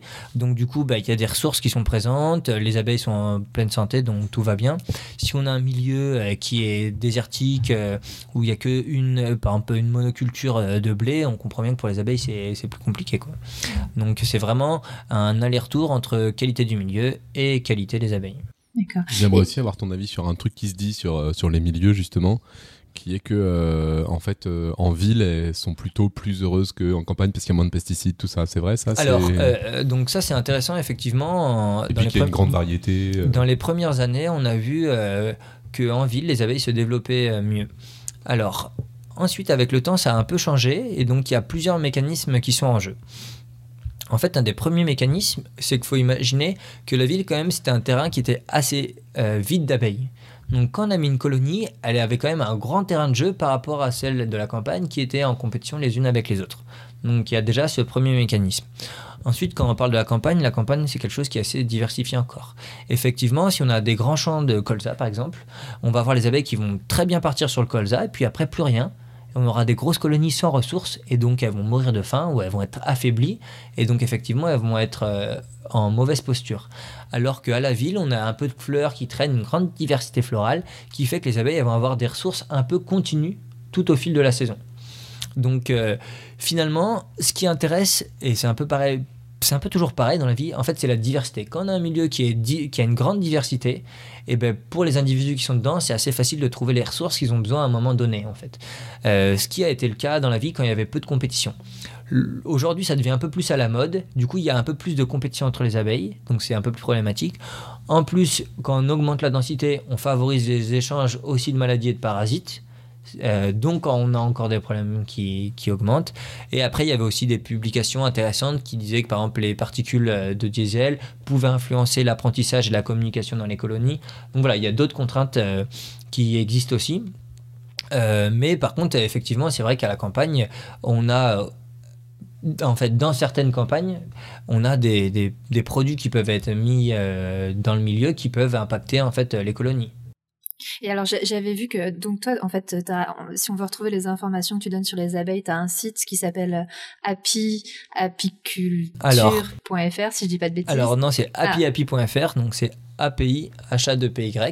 En gros, c'est apiculteur heureux. D'accord. Parce que voilà, moi je voulais développer une, api- une, une exploitation qui permette à mes collègues en fait euh, de vivre leur métier euh, et d'être heureux en fait.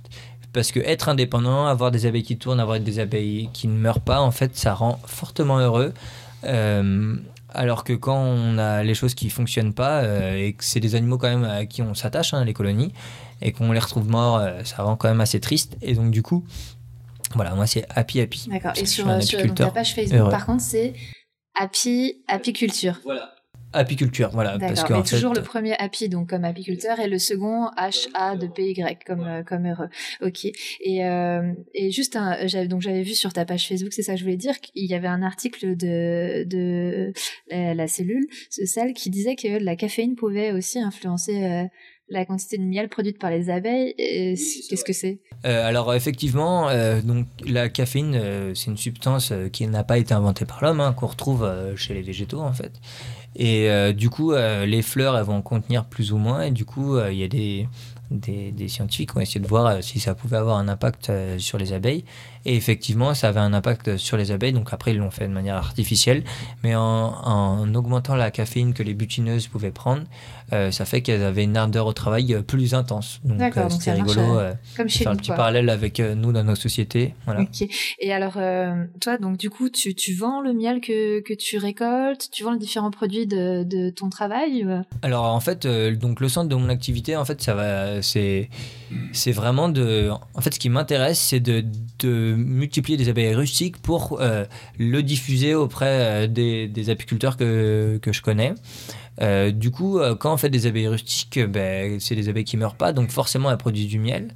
Et quand c'est des bonnes abeilles, ben, ça produit quand même pas mal de miel. Et donc du coup, effectivement, après je vais vendre. Alors dans les circuits courts, hein, beaucoup avec les AMAP ou sinon avec dans les restaurants à Paris, par exemple les tables moussées ou des chocolatiers. Et vendre ce miel pour finalement avoir de l'argent pour pouvoir réinvestir. Parce qu'en fait, aujourd'hui, on est un peu en course en apiculture. Euh, pour l'instant, on n'a pas trop de problèmes avec des, des sociétés qui ont pu breveter euh, différents trucs sur l'abeille. Et du coup, euh, ce qu'on veut faire, c'est que comme on a des abeilles, on a identifié des abeilles qui sont, qui sont, co- qui sont rustiques, qui sont costauds. On travaille avec la fondation et essayer d'identifier justement les marqueurs de cette résistance. Donc, La fondation, c'est. Aristabi pour, pour après euh, pouvoir le faire pour pouvoir le diffuser, que ça reste libre pour tous les apiculteurs. Et donc euh, tout ça, bah, ça nécessite euh, beaucoup, beaucoup de matériel en fait. hein. Par exemple, à la maison, j'ai un thermocycleur, des choses pour analyser le génome des abeilles. Par exemple, quand je travaille en abeilles noires, euh, j'ai besoin de savoir bah, est-ce que mes abeilles sont noires ou est-ce que c'est bien des abeilles locales ou pas. Et c'est pas forcément facile en leur demandant. Euh, du coup, ben, il faut que j'étudie leur génome mitochondrial, donc ça me nécessite euh, ben, du, du matériel de, biologie, quoi. Donc ça demande des fonds, et donc du coup, finalement, de vendre mon miel, ça me permet d'avoir des fonds pour pouvoir euh, être euh, toujours à, arriver à garder la sélection euh, chez les paysans. D'accord. Et, euh, et on entend beaucoup parler du, du ver- enfin de la, des différentes vertus des, des différents produits des abeilles. Euh, tu avais, aussi mis un lien euh, sur ta page Facebook que j'avais vu qui concernait euh, la, le miel qui était utilisé. Alors ça va être un peu gore, mais c'était suite à une amputation euh, qui permettait de qui avait des bienfaits. Peut-être que Mhm. tu. Ben, effectivement, euh, en fait, les produits de la ruche, ils sont, ils sont très variés. hein. Il, y en a, il y en a plusieurs qui ont, ont toutes des vertus euh, différentes. Euh, déjà, le premier, le premier produit qu'on connaît tous, c'est le miel. Donc, le miel, c'est une substance sucrée que l'on va utiliser déjà pour avoir de l'énergie. Puisque le sucre, c'est notre énergie, c'est l'énergie des Le abeilles. miel, il est donc produit quand les, les abeilles vont se nourrir de, de nectar, de, de nectar, fleurs. elles vont ça, prendre du sucre sur les, les, les fleurs avec de l'eau, avec beaucoup d'eau. Elles vont le mettre dans la, dans la colonie, en fait, le transporter et rajouter à ce, ce sucre et, et cette eau euh, plein de, de, de protéines, de, de- d'éléments, d'enzymes qui vont faire que ça a un produit qui sera encore vivant et qui, aura, qui se conservera par exemple très bien. Parce que de l'eau et du sucre, vous avez dû tester chez vous, euh, ça se conserve pas du tout. Alors que du miel, ça se conserve assez bien. Quoi. On peut dire que le miel, c'est du vomi d'abeille. Alors, euh, en fait, euh, je, alors, je sais pas si on peut dire vomi parce qu'on n'a pas de jabot. Si on aurait un jabot et qu'à partir de là, on pourrait définir le vomi, peut-être. Mais en fait, euh, euh, du coup, euh, ça rentre dans une sorte de jabot, c'est une sorte de grande bouche, voilà. Et après, euh, en tout cas, c'est une sorte de deuxième bouche, on peut dire ça comme ça, je sais pas. Et après, vont l'enrichir entre de- d'enzymes et après le remettre dans la ruche, en fait. Donc, c'est pas vraiment, ça va pas dans l'estomac ou des choses comme ça, comme quand on a l'image du, du vomi, par et exemple. Si on, et si on récolte pas le miel, c'est grave? Alors en fait euh, non, c'est pas grave.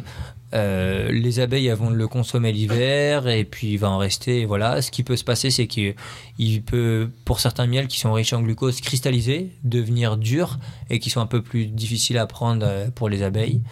Mais, mais ça pose pas de problème particulier, non.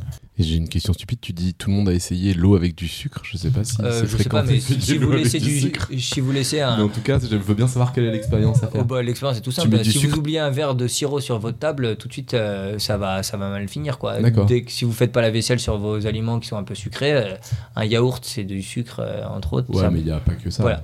Voilà, mais il y a plein de choses. C'est que, c'est que voilà, effectivement, le... miel, c'est que c'est beaucoup de sucre avec un petit peu d'eau. Il y a moins de 18% d'eau et puis des, enzymes qui vont faire qu'il va se conserver en fait euh, longtemps. Mais ça, c'est que l'énergie pour les abeilles.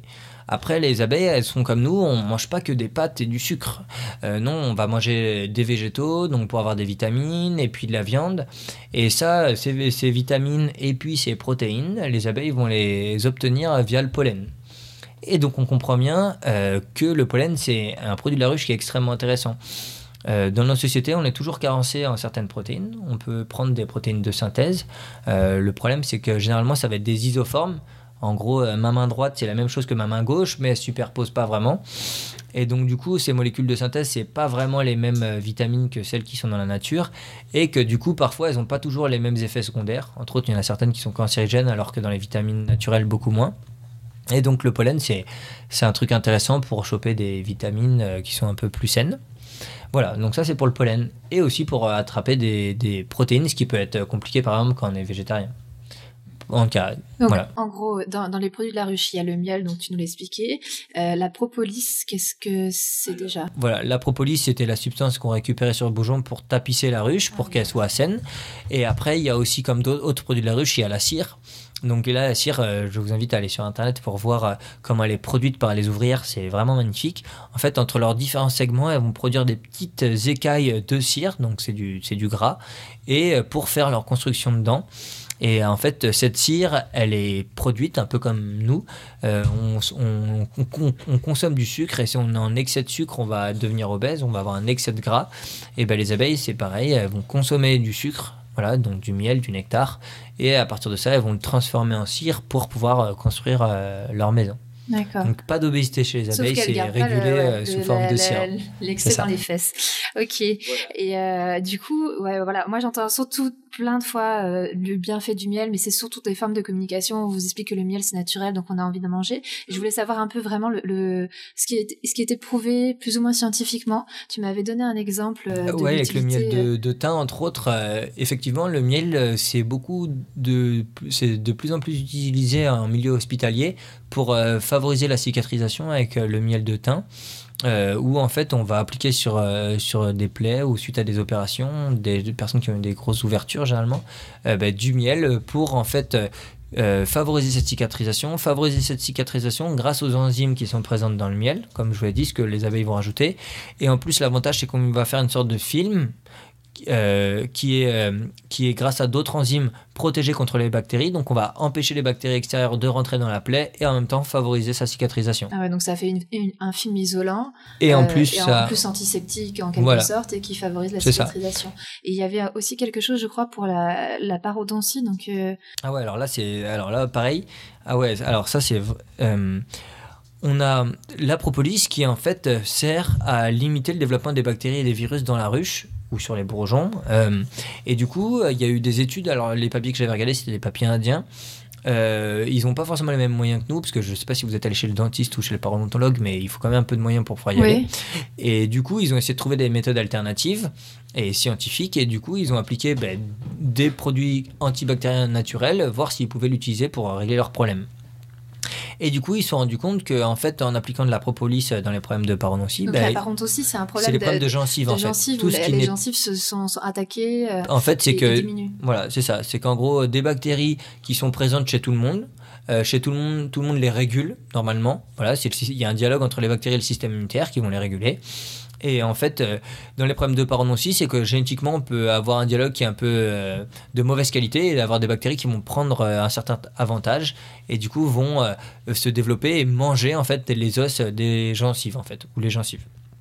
Et du coup, en fait, la propolis, elle va en fait permettre au système immunitaire d'être en meilleur, d'être un peu plus puissant, pour simplifier et du coup permettre de, de, de, rééquilibrer, de rééquilibrer un peu le système et de limiter les problèmes euh, de, gencives. Donc c'est vraiment intéressant cet article. D'accord, ça, ça, a été euh, quand même euh, étudié voilà. Et en fait, et ce qui est intéressant, c'est que ça n'avait pas un effet directement sur les bactéries, mais ça avait un effet de, sur le système immunitaire pour augmenter son impact.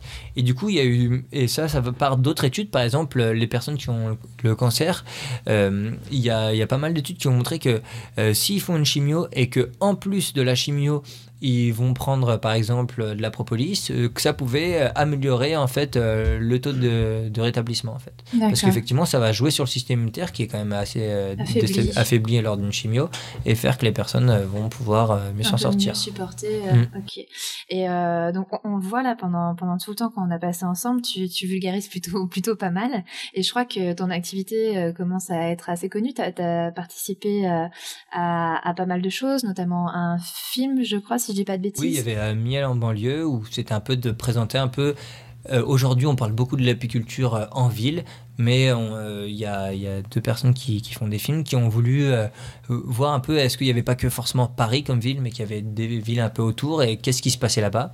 Que les abeilles, ça pouvait être intéressant, donc moi avec une activité plutôt de recherche en banlieue, mais dans la société, ce qui est important, c'est le lien entre les gens et que effectivement l'abeille pouvait être euh, un moyen de faire du lien euh, en banlieue, justement, euh, ben, pour que les gens arrivent à mieux vivre ensemble à travers cet animal. Quoi. À travers Happy Happy aussi, tu, tu expliques euh, pas mal de choses. Je crois que tu fais des conférences aussi. Voilà, je fais beaucoup de conférences, que c'est toujours le même objectif. Euh, L'objectif, c'est d'avoir une apiculture qui reste paysanne et d'avoir euh, vraiment des gens qui sont indépendants et libres. Et pour être indépendant et libre, il faut avoir une certaine culture, une certaine technicité. Il ne faut pas déléguer cette technicité à, à d'autres. Et du coup, ben, forcément, ça passe par la diffusion de tout ça pour que ben, tous euh, nos collègues apiculteurs on puisse être les plus performants possibles euh, pour pouvoir rester indépendants et arriver à toujours produire un miel qui est de qualité en fait. Et du coup, euh, donc, si quelqu'un voulait s'intéresser aujourd'hui encore davantage aux abeilles ou s'initier à l'apiculture, est-ce que tu aurais des, ouvrages de référence à conseiller Ouais, voire même comment commencer, quoi. Alors, ben, commencer l'apiculture. Alors moi je pense que dans la vie c'est toujours pareil, hein, je répète toujours un peu les mêmes idées, mais qu'il faut faire du lien. Donc euh, je pense quand on commence c'est bien de commencer à, à un petit groupe de copains ou accrocher à une structure. Comme ça en discutant on avance toujours plus vite. Donc vraiment pas être seul et tout, je pense que vraiment faire du lien c'est important. Aujourd'hui on peut voir qu'il y a plein de stages, euh, voilà, moi j'en propose, d'autres en proposent. Euh, où il y a des syndicats qui en proposent euh, pour pouvoir euh, mettre les mains dans les colonies avant de mettre les mains dans, ces colonies, parce qu'il y a beaucoup de gens qui se lancent comme ça et qui pensent mettre simplement une ruche au fond du jardin, mais on se rend compte que les apiculteurs, c'est quand même, que les abeilles, c'est quand même un, un, animal qui est, qui est un peu en danger actuellement et que du coup il faut une certaine technicité pour arriver à les, à les, les maintenir. Voilà. Et que du coup, en autogestion, ça peut très vite partir n'importe comment, puisque c'est un peu comme comme quand vous avez un chien. Quoi. C'est simplement, euh, il faut, il faut pas être dans le dogme du laisser faire de la nature. Si vous avez un chien et que vous en occupez pas, euh, forcément, ce chien, il aura des problèmes d'affection, des problèmes d'autres, et il sera dangereux pour les autres. Ben, les abeilles, c'est un peu pareil. Euh, quand vous avez une ruche, eh ben, le minimum à faire, si vous avez pris cette, cette, comment dire, voilà, si vous avez pris une ruche, ben, il faut vous en occuper, vérifier qu'elle tourne bien, que tout se passe bien à l'intérieur, qu'elle n'aille pas, par exemple, s'aimer aller chez le voisin et poser des problèmes. Et donc ça, ça nécessite ben, de faire du lien avec des apiculteurs qui ont déjà une certaine expérience. Vous, avec votre regard neuf, vous allez leur apporter une nouvelle expérience en plus et euh, pour pouvoir euh, voilà vous lancer. Ça, me fait penser que parfois donc en ville on, part l'été puis on se retrouve en revenant avec euh, avec une colonie d'abeilles qui s'est installée dans le dans le volet roulant. Les pompiers arrivent et, récupèrent souvent la colonie. Mais qu'est-ce qu'ils en font après? Est-ce qu'ils les donnent aux apiculteurs ou est-ce que ça pose des problèmes justement d'essaimage et ce genre de choses? Alors ben en fait du coup maintenant comment ça marche beaucoup c'est que les les pompiers ne se déplacent pas et c'est souvent les apiculteurs qui viennent gratuitement récupérer les essaims. Après quand les essaims sont un peu compliqués dans les cheminées ou un peu en et qu'il faut des, des, qu'il y a un danger potentiel pour l'apiculteur, euh, ça va être des organismes payants qui viennent tout simplement parce qu'ils ont les assurances. Euh, pourquoi je parle beaucoup de ça? C'est qu'on avait un collègue qui avait récupéré un essaim un peu haut, euh, qui était tombé de, tombé de, de l'échelle, qui avait chopé la gangrène et qui était mort. Et ça avait été très compliqué niveau assurance pour lui, pour Ah, essayer de payer. Une fois qu'il est mort, c'est surtout pour Voilà, pour essayer de, de- payer tous ses frais d'hospitalisation et tout. Et donc, quand c'est simple, les apiculteurs viennent. Et par contre, quand c'est un peu plus compliqué, c'est les sociétés qui viennent, qui sont assurées pour ça. Et après, la colonie est récupérable pour. Ah oui, euh, pas de problème. D'accord. On- n'a pas peur qu'elle parte faire de l'essaimage ou ce genre de choses. Ben, après, si on leur trouve un essaim, c'est que c'est une colonie qui est naturellement déjà essaimeuse. Donc, qui, quand on l'aura, va reposer des trucs, des problèmes. Et donc, du coup, ça peut être intéressant de changer la reine par une reine qui est moins essaimeuse. Voilà. Et ça changera le comportement de la. Ah oui, mais c'est dingue. C'est que le comportement euh, chez les abeilles est vraiment très très génétique. Si on prend une colonie qui est fécondée par des mâles qui sont pas essaimeurs et, qui a une reine pas essaimeuse, on aura une colonie qui sera généralement pas essaimeuse. Quoi. Et, et c'est pareil pour les maladies. On a- aujourd'hui beaucoup de maladies qui se développent. euh, et en fait, il y a une solution, euh, on va dire classique, euh, c'est de mettre plein de traitements dans la colonie pour essayer de gérer la maladie. Mais le problème, c'est que la reine faible sera toujours là. Euh, L'autre solution un peu plus paysanne, c'est de dire ok la reine faible, bon ben désolé ma petite, mais tu, tu fais que les maladies se développent. Euh, on la supprime et on la remplace par une colonie plus rustique, par une reine plus rustique et du coup on a des abeilles qui sont euh, qui sont en pleine forme et on n'a pas besoin de mettre n'importe quoi dans les colonies. Et du coup, si on veut se rappeler de tout ça, en plus de, de tout ce que tu viens de nous expliquer, est-ce qu'il y a vraiment des ouvrages de référence euh, dans le monde de l'apiculture euh, Euh, du coup, les ouvrages de référence, il y a le traité Rustica qui est très généraliste et qui présente vraiment beaucoup de choses en apiculture. Après, historiquement, c'est intéressant de lire tous les livres du frère Adam. C'est celui qui a, été, qui a posé les jalons de la section en apiculture. Voilà. Ensuite, pour les gens qui sont passionnés par l'abeille, mais pas vraiment par l'apiculture, euh, il y a le livre L'étonnante abeille de Yann Toz. Qui, est, présente, alors là on pourrait presque faire une autre émission dessus parce que la biologie des abeilles, il y a des choses qui sont vraiment extraordinaires dedans. Et, Oui, euh, euh, d'ailleurs, on, on de- on l'a abordé très vite, mais euh, on pourrait refaire. euh, Voilà, c'est ça. C'est vraiment très très riche hein, l'abeille, c'est ça qui fait que c'est passionnant. Et ensuite, pour tous les apiculteurs qui cherchent à avoir des données, j'invite fortement les gens à, à pas forcément aller dans les magazines qui ont repris l'information et parfois l'ont modifiée, mais d'aller directement aux articles sources. Et pour ça, c'est assez simple. On va dans Google Scholar, par exemple, ou dans euh, PubMed, c'est publication médicale. On tape euh, alors en anglais ce qu'on recherche et on va trouver plein de littérature scientifique où les abstracts sont toujours, en cas où, les in- où des synthèses sont toujours accessibles pour essayer de, de- de comprendre par soi-même qu'est-ce qui, qu'est-ce qui, qu'est-ce qui, qu'est-ce qui est vrai, quoi, quelle est la biologie derrière. Par exemple, je pense aux huiles essentielles où il y a plein de gens qui testent des choses comme ça, euh, les huiles essentielles dans la ruche.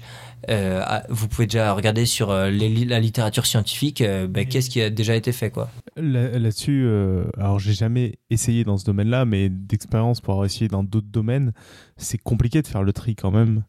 Et souvent, on a besoin d'autres sites ou, ou d'autres sources pour C'est justement le faire problème le tri. d'Internet. C'est que sur Internet, il y a tout. Et du coup, euh, quand n'importe quelle source, qu'elle soit scientifique ou non, il faut garder un esprit critique dessus. C'est pas parce qu'un article est scientifique qu'il est forcément juste. Les gens sont des humains, ils peuvent parfois se tromper. Ce qui est juste, c'est quand on a un ensemble d'articles qui à chaque fois arrivent toujours aux mêmes conclusions, où là, la donnée est plus solide. Et il y a peut-être, euh, je sais pas si sur les abeilles il y a du monde, mais il y a un, un site qui s'appelle Cochrane, je crois, si je dis pas de conneries, qui fait un peu une, un bilan de, de plusieurs publications pour dire un peu quelle est la tendance, est-ce qu'on a un avis ou pas là-dessus? Ben voilà, ça, ça peut être un- peut-être un parti pris de, de, de dire peut-être quelle est la vie et tout. Je ne connais pas du tout ce site, donc du coup, j'ai pas trop Je, je sais que c'est- c'est c'est un site qui existe et qui est assez populaire pour ce qui est de, des médecines alternatives et compagnie. Pour les abeilles, je sais pas du tout. Ah, s'il y a alors là, j'ai aucune idée. Et euh, ouais, d'aller directement à la littérature scientifique, euh, même si c'est, c'est, je pense que c'est vraiment important parce que je pense que dans notre société où la science existe beaucoup, je, euh, je pense que là, que les personnes puissent par eux-mêmes avoir accès directement à l'information et pas que ce soit limité à certains, certaines personnes et que les autres soient des profanes et tout, euh, d'essayer de diffuser les connaissances. En tout cas, moi, ça fait partie vraiment de ce que je veux transmettre.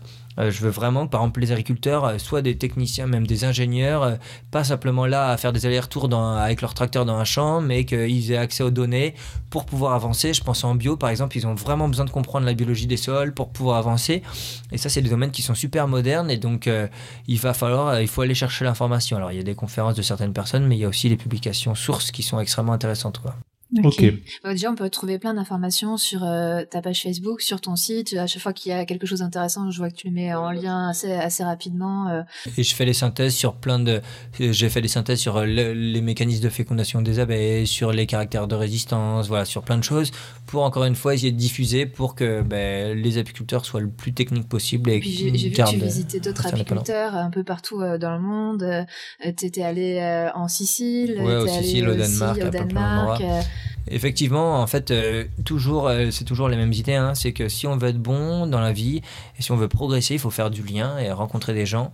Et du coup, euh, d'aller voyager pour voir d'autres pratiques, d'autres milieux, ben, ça me permet de moins me remettre en question sur mes pratiques et de, de voir les choses avec un autre angle et du coup d'être meilleur et après de le transmettre à d'autres pour que tous on puisse avancer tout en restant paysan. Quoi. Ok.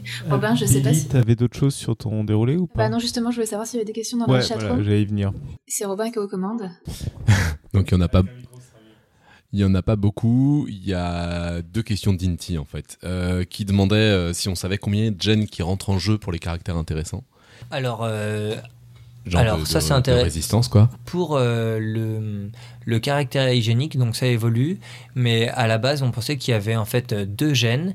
Un gène qui était nécessaire à l'abeille pour détecter le problème et un, et un gène qui était nécessaire pour le nettoyer. Donc ça, c'est les vieilles publis. Aujourd'hui, on se rend compte que finalement, c'est un peu plus riche que ça pour le, le caractère de résistance aux maladies du couvain. Donc ça serait un ensemble de gènes. Pour le caractère euh, VSH, c'est de résistance contre le parasite qui s'appelle varroa. Euh, Aujourd'hui, euh, finalement, ça semble être réduit. En fait, il y a beaucoup de gènes, mais il y en a quelques-uns et ils sont faibles, donc il y en a, c'est un peu un débat sur plusieurs chromosomes, qui euh, donc sont, ils seraient 3, euh, 3 10 qui ont vraiment un impact majeur dans l'expression du caractère en fait. Donc il y a un ensemble de gènes, mais il y en a quelques-uns qui sont plus importants que les autres. Et alors il y avait une autre question que je te lis vraiment mot à mot parce que je risque de voilà. Il y a des mots que je connais pas dans la question. Il y aurait pas moyen d'insérer les caractères de résistance par transgénèse ou édition génomique? Alors là, il y en a qui ont regardé les, qui ont suivi sûrement les confs sur Caspase 9, et là, effectivement, c'est des méthodes qui sont extrêmement intéressantes pour faire. Juste, tu, tu disais les méthodes euh, qui ont suivi les conférences sur quoi? Alors, bah, il y a plein. En fait, une méthode. Ça, c'est vraiment d'actualité, effectivement. C'est CRISPR dont tu parles Ouais, c'est ça. Ouais. Voilà, bah donc CRISPR, on en a fait un épisode, c'est juste pour justement faire le lien avec ce Voilà, bah, tu fais bien. Et je pense que c'est vraiment pour les gens qui s'intéressent à la génétique à, à écouter parce que c'est c'est vraiment un domaine qui est extrêmement intéressant aujourd'hui. Par contre, nous en apiculture, on se refuse à utiliser ces méthodes. Euh, tout simplement parce que ces méthodes elles, coûtent euh, cher et du coup elles ne pourront pas être dans les mains des apiculteurs ou des agriculteurs. Nous on veut vraiment euh, produire euh, de la sélection paysanne et du coup euh, que les choses puissent rester dans les mains des agriculteurs. Ensuite, le problème de ces méthodes, c'est que comme euh, on l'a présenté, euh, il y a parfois quelques gènes qui sont intéressants, mais c'est un, tout un cortège de gènes qui est intéressant. Et du coup, d'étudier directement le phénotype et de garder les individus résistants, on a une vision bien plus riche parce qu'on a des individus qui sont bons au sens large, alors que quand on va faire de la modification comme ça, on va rajouter un élément, ok, mais tout le reste, pas forcément. Donc euh, nous, on ne souhaite pas le faire pour des raisons éthiques, mais finalement, même techniquement, on se demande si c'est forcément le plus intéressant. Quoi. Oui, vous, ça vous permet d'avoir une sélection globale finalement et pas de- d'injecter juste un élément Pas intéressant qui voilà. pourrait ne pas suffire en C'est ça. lui-même ou plus tard se révéler in- insuffisant. C'est ça. Et, ah, et après, juste, excuse-moi, euh, c'est ce qui compte aussi. Par exemple, euh, moi, je, fais de la sélection. Ce que je ne souhaiterais jamais, jamais, jamais, c'est que par exemple, tous les apiculteurs d'Europe m'achètent euh, les abeilles chez moi. Ce qui se passerait, c'est qu'on aurait une perte de la diversité dingue. Et ce serait une catastrophe. Parce que pourquoi je diffuse, pourquoi je viens ici ce soir, pourquoi j'écris plein d'articles sur mon site, c'est pour que Mais finalement. une catastrophe qu'on a déjà dans le végétal en fait. Ben voilà, c'est ça, exactement. Ce que je, quand je diffuse beaucoup, c'est que simplement pour que, pour que les apiculteurs soient techniques, que chacun fasse sa propre sélection, qu'on ait une diversité d'abeilles qui existe. Peut-être que la mienne aujourd'hui, elle est très bien parce qu'elle produit, parce qu'elle est résistante, parce qu'elle sème pas. Mais ça se trouve que demain, il y aurait une nouvelle maladie qui est inconnue, qui est, et j'aurais pas sélectionné ce caractère, je l'aurais raté parce qu'il n'existait pas. Et que le petit gars qui faisait son truc dans son coin, je sais pas où, et ben lui, en fait, il a pas raté ce truc que moi j'ai raté, et que du coup, ces abeilles sont extrêmement intéressantes. Donc, ce qui compte dans la vie, c'est toujours ça. C'est vraiment, il faut qu'il y ait une diversité de, de pensées, qu'il y a des gens qui travaillent en abeille locale, des gens qui travaillent en une autre abeille, pour que quand il y a des problèmes, euh, les abeilles et la filière arrivent à s'adapter, et arrivent à s'adapter en restant euh, paysans. Et euh, tu dis ton espèce, c'est-à-dire que alors toi t'en, t'en as qu'une ou t'en as Ah oui, plusieurs? alors mon, T'as ma, plusieurs. ra- ma euh, race, excusez-moi. Ta race, Ouais. pardon, je. Non, mais je, Non, c'est je- peut-être moi qui me suis trompé. Je sais plus si t'étais trop trompé de mots ou si c'est moi, je, peu importe, mais t'as qu'une seule euh, alors, alors non. variété d'a- d'abeilles En ou gros, moi, tu, je travaille tu testes en- plusieurs pistes? Alors, moi, je En travaille en Bugfast parce que c'est une communauté comme Linux, en fait. C'est une race qui est vraiment, qui a vraiment l'esprit Linux, où les gens échangent beaucoup. Donc, du coup, pour avancer, c'est très, très bien. Euh, par contre, comme je sélectionne, donc euh, les abeilles qui sont restantes, par défaut, je vais faire perdre de la diversité quand on sélectionne. Et du coup, à côté de ça, je fais de la conservation de l'abeille locale, de l'abeille noire, où là, je les garde sans les sélectionner. Euh, ça vaut ce que ça vaut, mais je les garde sous le coude. Si jamais demain il y a un truc euh, nouveau, et ben j'aurai cette diversité qui potentiellement où je pourrais piocher dedans et voilà qui est importante à conserver. Ouais, donc, je fais à la fois de la conservation, à la fois C'est de la ça. sélection. Tu fais les deux en même temps. Voilà, Tu- pensez tu que le gardes bon d'un une, jour- réserve, une, réserve de diversité. Pense- euh, Voilà, penser que le bon d'un jour est le bon pour toujours, c'est une erreur en fait.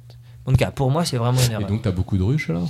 Alors ouais, effectivement. Du coup, j'ai j'ai pas mal de ruches, euh, pas mal de ruches de sélection, justement pour avoir une base de sélection forte, pour pouvoir sélectionner ben, les meilleurs individus d'un gros échantillon sont, sont toujours meilleurs que d'un tout petit échantillon. Et, en- et du coup, je monte aussi pas mal de collaborations avec des collègues pour qu'ils puissent bénéficier de ce matériel résistant pour pouvoir produire du miel de qualité dans de bonnes conditions. Et moi, bénéficier d'une base de sélection plus grande pour pouvoir encore euh, sortir les individus qui sont les plus intéressants en fait. Et, euh, et donc, ouais, juste une question parce que quand on fait, alors c'est un truc euh, qui est un truc de matheux, mais qui est, je sais pas dans, quelle mesure ça a un sens aussi dans le vrai monde, mais quand on fait des algorithmes génétiques, ce qu'on appelle des algorithmes génétiques, on essaye de trouver une meilleure solution. On essaye de copier en gros l'évolution, donc on fait des mutations. Je sais pas si tu connais ce genre de choses, mais on, on- on sélectionne les meilleurs, mais on sélectionne pas que les meilleurs. C'est-à-dire qu'on a d'autant plus de chances d'être sélectionné qu'on est bon. Et on garde aussi des mauvais en disant sinon tu risques de te retrouver sur un palier. euh, Alors là, c'est super intéressant. On parlait de ça dans les, dans les bottlenecks tout à l'heure. En fait, finalement, c'est ce qu'on sous-entend. Effectivement, il y a différentes forces évolutives. On a la sélection naturelle qui est une des forces évolutives. Cette sélection naturelle, elle va être influencée par une autre des forces évolutives qui est la mutation. Donc en gros, la, genèse des nouveaux caractères est due à la mutation. Ces nouveaux caractères peuvent être plus ou moins présents dans les populations par la sélection naturelle, mais pas que. Il y a un autre phénomène qui s'appelle la dérive génétique. C'est qu'en gros, si vous êtes... euh, allez, je vais dire n'importe quoi. Euh, des individus, euh, qui, hu- hommes, qui, qui vous arrivez sur une île. Euh, imaginons qu'il y a un homme super costaud qui résiste à, toutes les maladies du monde et tout, et manque de bol, lui il est tombé de l'autre côté de l'île. Vous, vous êtes le petit gars pas costaud et tout, mais vous êtes tombé avec la minette. Et du coup, il y a de grandes chances que en fait, ça soit vous qui diffusez plus votre génome que le grand costaud et tout, même si la sélection naturelle le favorise plus lui. Simplement parce que quand on a des petits effectifs, le lien entre les individus est pas forcément évident. Et du coup, en fait, euh, on peut avoir finalement des individus qui, des, des, des, allèles qui vont se diffuser dans les populations qui sont pas forcément ceux dus à la sélection naturelle. Simplement parce que l'effectif est petit et donc les choses sont un peu biaisées en fait. Enfin, en fait, là, je pensais à, à- à autre chose. C'est le l'exemple qui est donné souvent, qui est assez parlant, je trouve, c'est de dire euh, si on cherche le, le sommet le plus haut du monde, euh, on balance plein de gens, on leur demande de monter le plus possible, et puis euh, au bout d'un certain temps, on prend ceux qui sont le plus haut, et puis on remet plein de gens là, et puis on leur demande de monter, etc. Sauf que s'ils sont tous partis dans les Alpes, personne ne trouvera l'Everest, à moins de le sélectionner aussi quelqu'un qui est arrivé moins haut que les autres temporairement avant d'arriver dans le dans l'Himalaya quoi. Et, et donc euh, l'idée c'est de dire en fait si on veut trouver si on veut améliorer, faut aussi conserver et c'est ce que tu dis avec ta diversité euh, que tu conserves, faut aussi sélectionner dès qu'ils sont pas forcément les meilleurs mais peut-être qu'ils ont des gènes qui euh, dans un autre cadre avec combinés avec d'autres pourront Ah, mais donner c'est exactement ça. Et c'est encore une fois l'importance de la diversité. C'est que euh, vraiment le bon d'un jour, c'est pas le bon pour toujours. Et dans la vie, c'est pareil. C'est bien d'avoir des gens qui ont des idées différentes parce que on sait pas qui a raison en fait. Et du coup, ben, forcément, euh, on arrivera tout doucement à avancer comme ça, euh, grâce à cette diversité. J'ai une dernière question, ça te prend combien de temps ces histoires de ruches? Parce que ça a l'air quand même Il assez ne dort fou. pas. Je- Ben, ne dors voilà, pas, on est effectivement. euh, donc, Parce que, euh, parce que rappelons que c'est une activité secondaire en fait, c'est pas ça qui te permet de gagner ta vie euh, Voilà, principalement. bah, en fait, l'apiculture, vu que moi je cherche à faire diffuser et tout, j'ai pas l'axe commercial, il est vraiment secondaire. Moi, je veux vraiment euh, voilà travailler là-dessus parce que c'est ce qui me plaît, quoi. Et, euh, et en fait, ça prend un temps infini. Et là, vraiment, je, remercie euh, ma copine qui, qui arrive à tenir parce que pour les, copines d'apiculteurs, euh, je comprends les souffrances que ça peut être parce qu'on travaille tout le temps. Euh, les gens pensent que l'apiculture, c'est être dans les champs, tranquille avec les fleurs. Mais en fait, pas du tout. En saison, on travaille tout le temps, tout le temps, tout le temps, tout le temps, parce que la saison est très courte et il faut faire tout sur quelques mois. Et après, l'hiver, ça demande beaucoup de temps ben, pour préparer les ruches, préparer euh, les différents projets, comme l'avenir vous voir, euh, pour aller vendre le miel pour les apiculteurs. Et donc, il y a un travail qui est aussi qui est plus calme, mais qui est quand même assez dense aussi en, en hors saison. Et donc, effectivement, aujourd'hui, je pense que vous le savez, tout le monde connaît des agriculteurs, on ne peut pas être agriculteur au sens large sans être passionné. Le gars qui est laitier, il gagne rien. Il gagne même pas des SMIC, les gars. Et ils travaillent tout le temps, ils n'ont jamais de vacances. Euh, l'agriculture, aujourd'hui, c'est vraiment un métier qui a économiquement est très, très euh, défavorisé, mais qui est peuplé que de passionnés, en fait. Euh, ouais, parce qu'il faut quand même rappeler, je sais, je crois que je l'avais dit au début de l'émission, mais donc à la base tu es prof de bio, donc c'est quand même une activité à plein temps. Tu donnes, euh, tu fais des interventions parfois aussi en prépa, plus ta collaboration euh, avec le, le, CEA, plus ta participation à la fondation Aristabi, donc Aristabi, pardon. Mm. Ça, ça doit prendre effectivement un temps fou et je, je sais pas, enfin chapeau parce qu'en plus tout ce que tu fais c'est quand même assez désintéressé et, et tout ça c'est pour le, le, bien de la communauté quoi, donc. Voilà, mais après, c'est, je pense que c'est les, pareil quand on élève ses enfants, ça prend du temps, on essaie de le faire le mieux qu'on peut et ça prend un temps fou et tout ça pour la communauté. et, euh, et, voilà, je pense que c'est un peu pareil. Voilà, moi j'ai pas d'enfants, euh, j'ai des abeilles. Euh, je suis j'ai super mal fait mon boulot. Euh, déjà, je voulais te demander, est-ce qu'il y a une question euh, qu'on n'a pas abordée et sur laquelle tu, tu voudrais revenir parce que tu as besoin d'apporter une précision ou, euh, mais en même temps, on est un peu débordé par le temps parce que euh, on a commencé avec un petit peu de retard et toi, malheureusement, tu as des contraintes pour, euh, pour devoir repartir. Est-ce que tu verrais d'autres questions? Ben voilà, moi, la seule, je sais pas si c'est vraiment une question, mais un truc. Aujourd'hui, c'est un peu de l'actualité. On a eu une volonté de structurer les filières agricoles avec le port qui a favorisé la vente à des, à des gros, à des grands, grands supermarchés, à des, grands, grandes personnes qui rachètent ça. Et ça a conduit à des catastrophes. On voit que dans le port, les gens ne s'en sortent pas. Il y a une grosse volonté en apiculture de structurer la filière. Ça veut dire de conduire aux mêmes choses, en fait. Et du coup, voilà, moi j'ai un peu une, peur là-dessus et, et, voilà, je fais du lobbying pour que les choses restent dans les mains euh, des, des, apiculteurs et des agriculteurs au sens large pour qu'ils puissent euh, avoir la technicité pour gérer les exploitations en fonction de leur volonté. Et de, comme c'est des gens passionnés, ils feront forcément les trucs bien. Et alors que quand ils délèguent à d'autres, c'est pas, ils n'ont pas forcément les mêmes objectifs. Et voilà, c'est vraiment euh, essayer de rester euh, en direct, en contact avec les clients et avec les consommateurs pour vraiment arriver à maintenir une filière technique et de qualité. C'est vraiment ce qui compte pour moi sans, sans s'acheter une ruche ou sans s'initier soi-même à l'apiculture. Ah oui, mais ça c'est. Comment est-ce qu'on est qu'on peut faire? Alors euh, pour euh, alors là c'est un grand appel aux, aux apiculteurs. Euh, S'ils veulent me soutenir, les apiculteurs, c'est que justement pour multiplier mes abeilles résistantes au varroa, euh, j'ai un gros problème c'est que je n'ai pas assez de varroa. J'ai pas assez de parasites. Du coup, sans parasites, savoir si les abeilles sont résistantes, c'est un gros problème pour moi. Et du coup, s'ils peuvent me donner des parasites vivants pour que je puisse infester mes colonies, ça me fait très plaisir. Ok, donc te donne des, parasites. Et sinon, pour, euh, pour le Pugum Pecum euh, comme moi qui voudrait euh, soutenir votre action Eh bien, pour soutenir mon action, mais il y a des milliards de projets du même type en agriculture, ben, en fait, vous savez tous les jours ce qu'il faut faire. Vous devez réfléchir à comment vous consommez, parce que c'est finalement, si moi je peux faire ça, c'est que derrière j'ai des AMAP, j'ai des consommateurs qui me font confiance et achètent mes produits, qui me permettent d'avoir de l'argent pour pouvoir réinvestir dans des projets comme ça. Et du coup, en tant que consommateur, ben, vous choisissez directement à qui vous donnez votre argent. Est-ce que vous le donnez à des agriculteurs pour qu'ils montent des projets ou est-ce que vous le donnez à des industriels pour que ça aille je sais pas où? Ça, c'est à vous de choisir. Voilà, et il n'y a rien de compliqué, c'est simplement à choisir qu'est-ce que vous voulez que le monde devienne. Et alors, euh, pour terminer, parce que normalement, et ça je ne l'ai pas fait, donc euh, tu, tu, pourras botter en touche si tu le désires, on termine toujours l'émission par une citation. Est-ce qu'il y en a une qui te vient en tête sur ton sujet Ah bah, ça magnifique. Moi, ça serait sans hésitation une citation de Frère Adam, c'est Donne sans attendre de retour. Bah, c'est une belle façon euh, de terminer l'émission.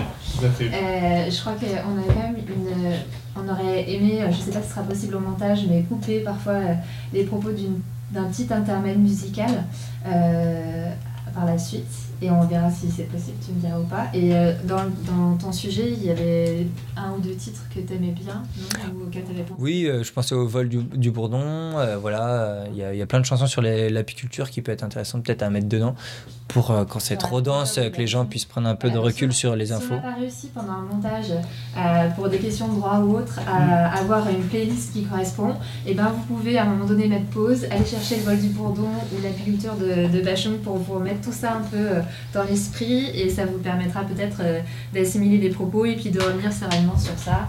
Euh, voilà. En tout cas, je voulais vraiment te remercier euh, bah, déjà d'être Ouais. venu parce que c'était pas Merci, évident. ouais. euh, de parler de ce sujet-là. En plus, c'est assez complexe parce que c'est difficile de trouver quelqu'un justement qui a des bases scientifiques pour, euh, pour parler de façon assez sereine et, et sans être euh, super engagé d'un côté de façon dogmatique sur le sujet des abeilles et sur les, les menaces actuellement. Donc, c'est super précieux et vraiment merci beaucoup pour, pour, pour ta participation. Ben, ouais. Ben, merci de m'avoir invité et de Ouais, pouvoir euh, merci beaucoup. présenter tout ça.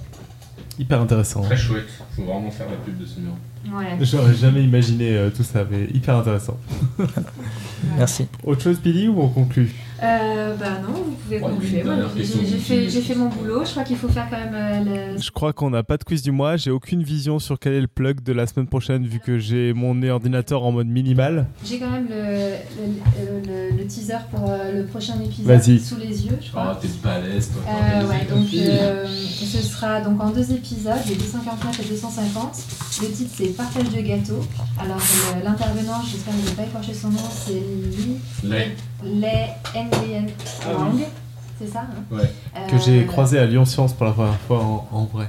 Et Voilà. qui, et qui, attends, quand même, cette seconde. et, et qui a quand même parlé de, de ce sujet euh, à PS Plaisir. Podcast Science Plaisir, il a, il a abordé le sujet, mais disons qu'il n'y a passé qu'un quart d'heure. Un quart d'heure pour savoir comment on partage un gâteau, c'est quand même pas beaucoup. Ça mérite d'y revenir deux heures, je pense. Donc je peux, je, peux- je- je peux lire le, le teaser du coup pour la, pour la semaine prochaine? Alors, euh, partager un gâteau, a priori ça n'a pas l'air compliqué, sauf si un bout est plus chocolaté que l'autre et si les fraises se trouvent toutes, euh, toutes au même endroit. Et surtout si Robin ne veut que du chocolat, alors je crois que c'est une spéciale dédicace, et si Julie déteste la fraise, si Irène, je crois aussi c'est une spéciale dédicace, dit vouloir de la fraise, alors qu'en fait elle veut surtout du le chocolat, et si euh, Joël. Joanne, j'ai une boulette, qui prétend être au régime, veut en faire la plus grosse part, veut en fait la plus grosse partie possible. En pratique, ça peut vite être le bordel, et plutôt que de tenir compte des préférences des différents podcasteurs, il est peut-être plus simple d'avoir un dictateur, appelons-le Johan, euh, non, euh, Nicotube, euh, non, Alan, qui décide de par- de- du partage du gâteau de façon quelque peu arbitraire. Mais alors, ce partage sera-t-il optimal? Et surtout, sera-t-il juste? Et avant tout, qu'est-ce qu'un partage juste? Finalement, ça fait un peu le lien avec euh, ce que tu viens de nous dire. Et peut-on déterminer une méthode qui garantit un partage juste Et les podcasteurs pourront-ils y gagner à tricher et à mentir sur leurs préférences? À la suite de mon épisode dans l'émission Radio Dessinée et dans les deux podcasts à venir, je vais vous montrer que partager un gâteau, c'est pas de la tarte. Et euh, en plus, c'est d'actualité parce que je crois qu'il y a quelques mois, voire un peu moins, on a découvert une nouvelle manière de découper une pizza de manière équitable. Ouais, il y a pas longtemps, ouais. c'est, une- Mais là, j'ai pas bien compris quel, à quel euh, problème ils ont. On, on lui posera la question du coup, quoi. Mais, Par contre, le, le découpage obtenu est super beau, c'est surtout ça qu'il faut dire. Ouais, mais je crois que c'était, je crois que c'était de manière équitable avec euh, la même aire et puis aussi la contrainte en plus, c'est que je crois qu'il y ait autant de croûte pour tout le monde. Autant de croûte pour tout le monde parce que c'est une pizza, quoi. Ah, c'est possible, ouais. Et toutes les parts de la même forme. Donc on en parlera la prochaine en deux semaines. Et en deux épisodes, attention. Bon, bah d'ici là, en tout cas, euh, encore un grand merci pour cet épisode. C'était hyper intéressant. Euh, donc, on se retrouve la semaine prochaine pour couper des gâteaux. D'ici là, vous savez ce qu'il vous reste à faire. Vous pouvez ouvrir votre ruche, nous envoyer des photos et puis surtout partager cet épisode à travers l'internet mondial. Et vos parasites. Envoyez à Billy euh, toutes les tiques que vous avez dans votre ruche euh, par, par courrier directement en Belgique. Et avec, n'oubliez pas d'envoyer à Billy des panneaux de signalisation. Elle les attend toujours. Voilà, voilà. Euh, que dire d'autre? Donc, vous pouvez partager tout ça sur SoundCloud, Facebook, Twitter, euh, YouTube. la réaction de Julien qui voit le dessin d'Inti sur les abeilles résistantes. Ils n'entendent rien en fait, Robin. Euh, YouTube, Twitter, euh, Facebook, podcastscience.fm bien entendu. Donc nous on se retrouve la semaine prochaine pour découper des parts de gâteaux avec plaisir. Et puis merci bien d'être venu à la semaine prochaine et, et d'ici là que servir la chance soit votre joie. À ciao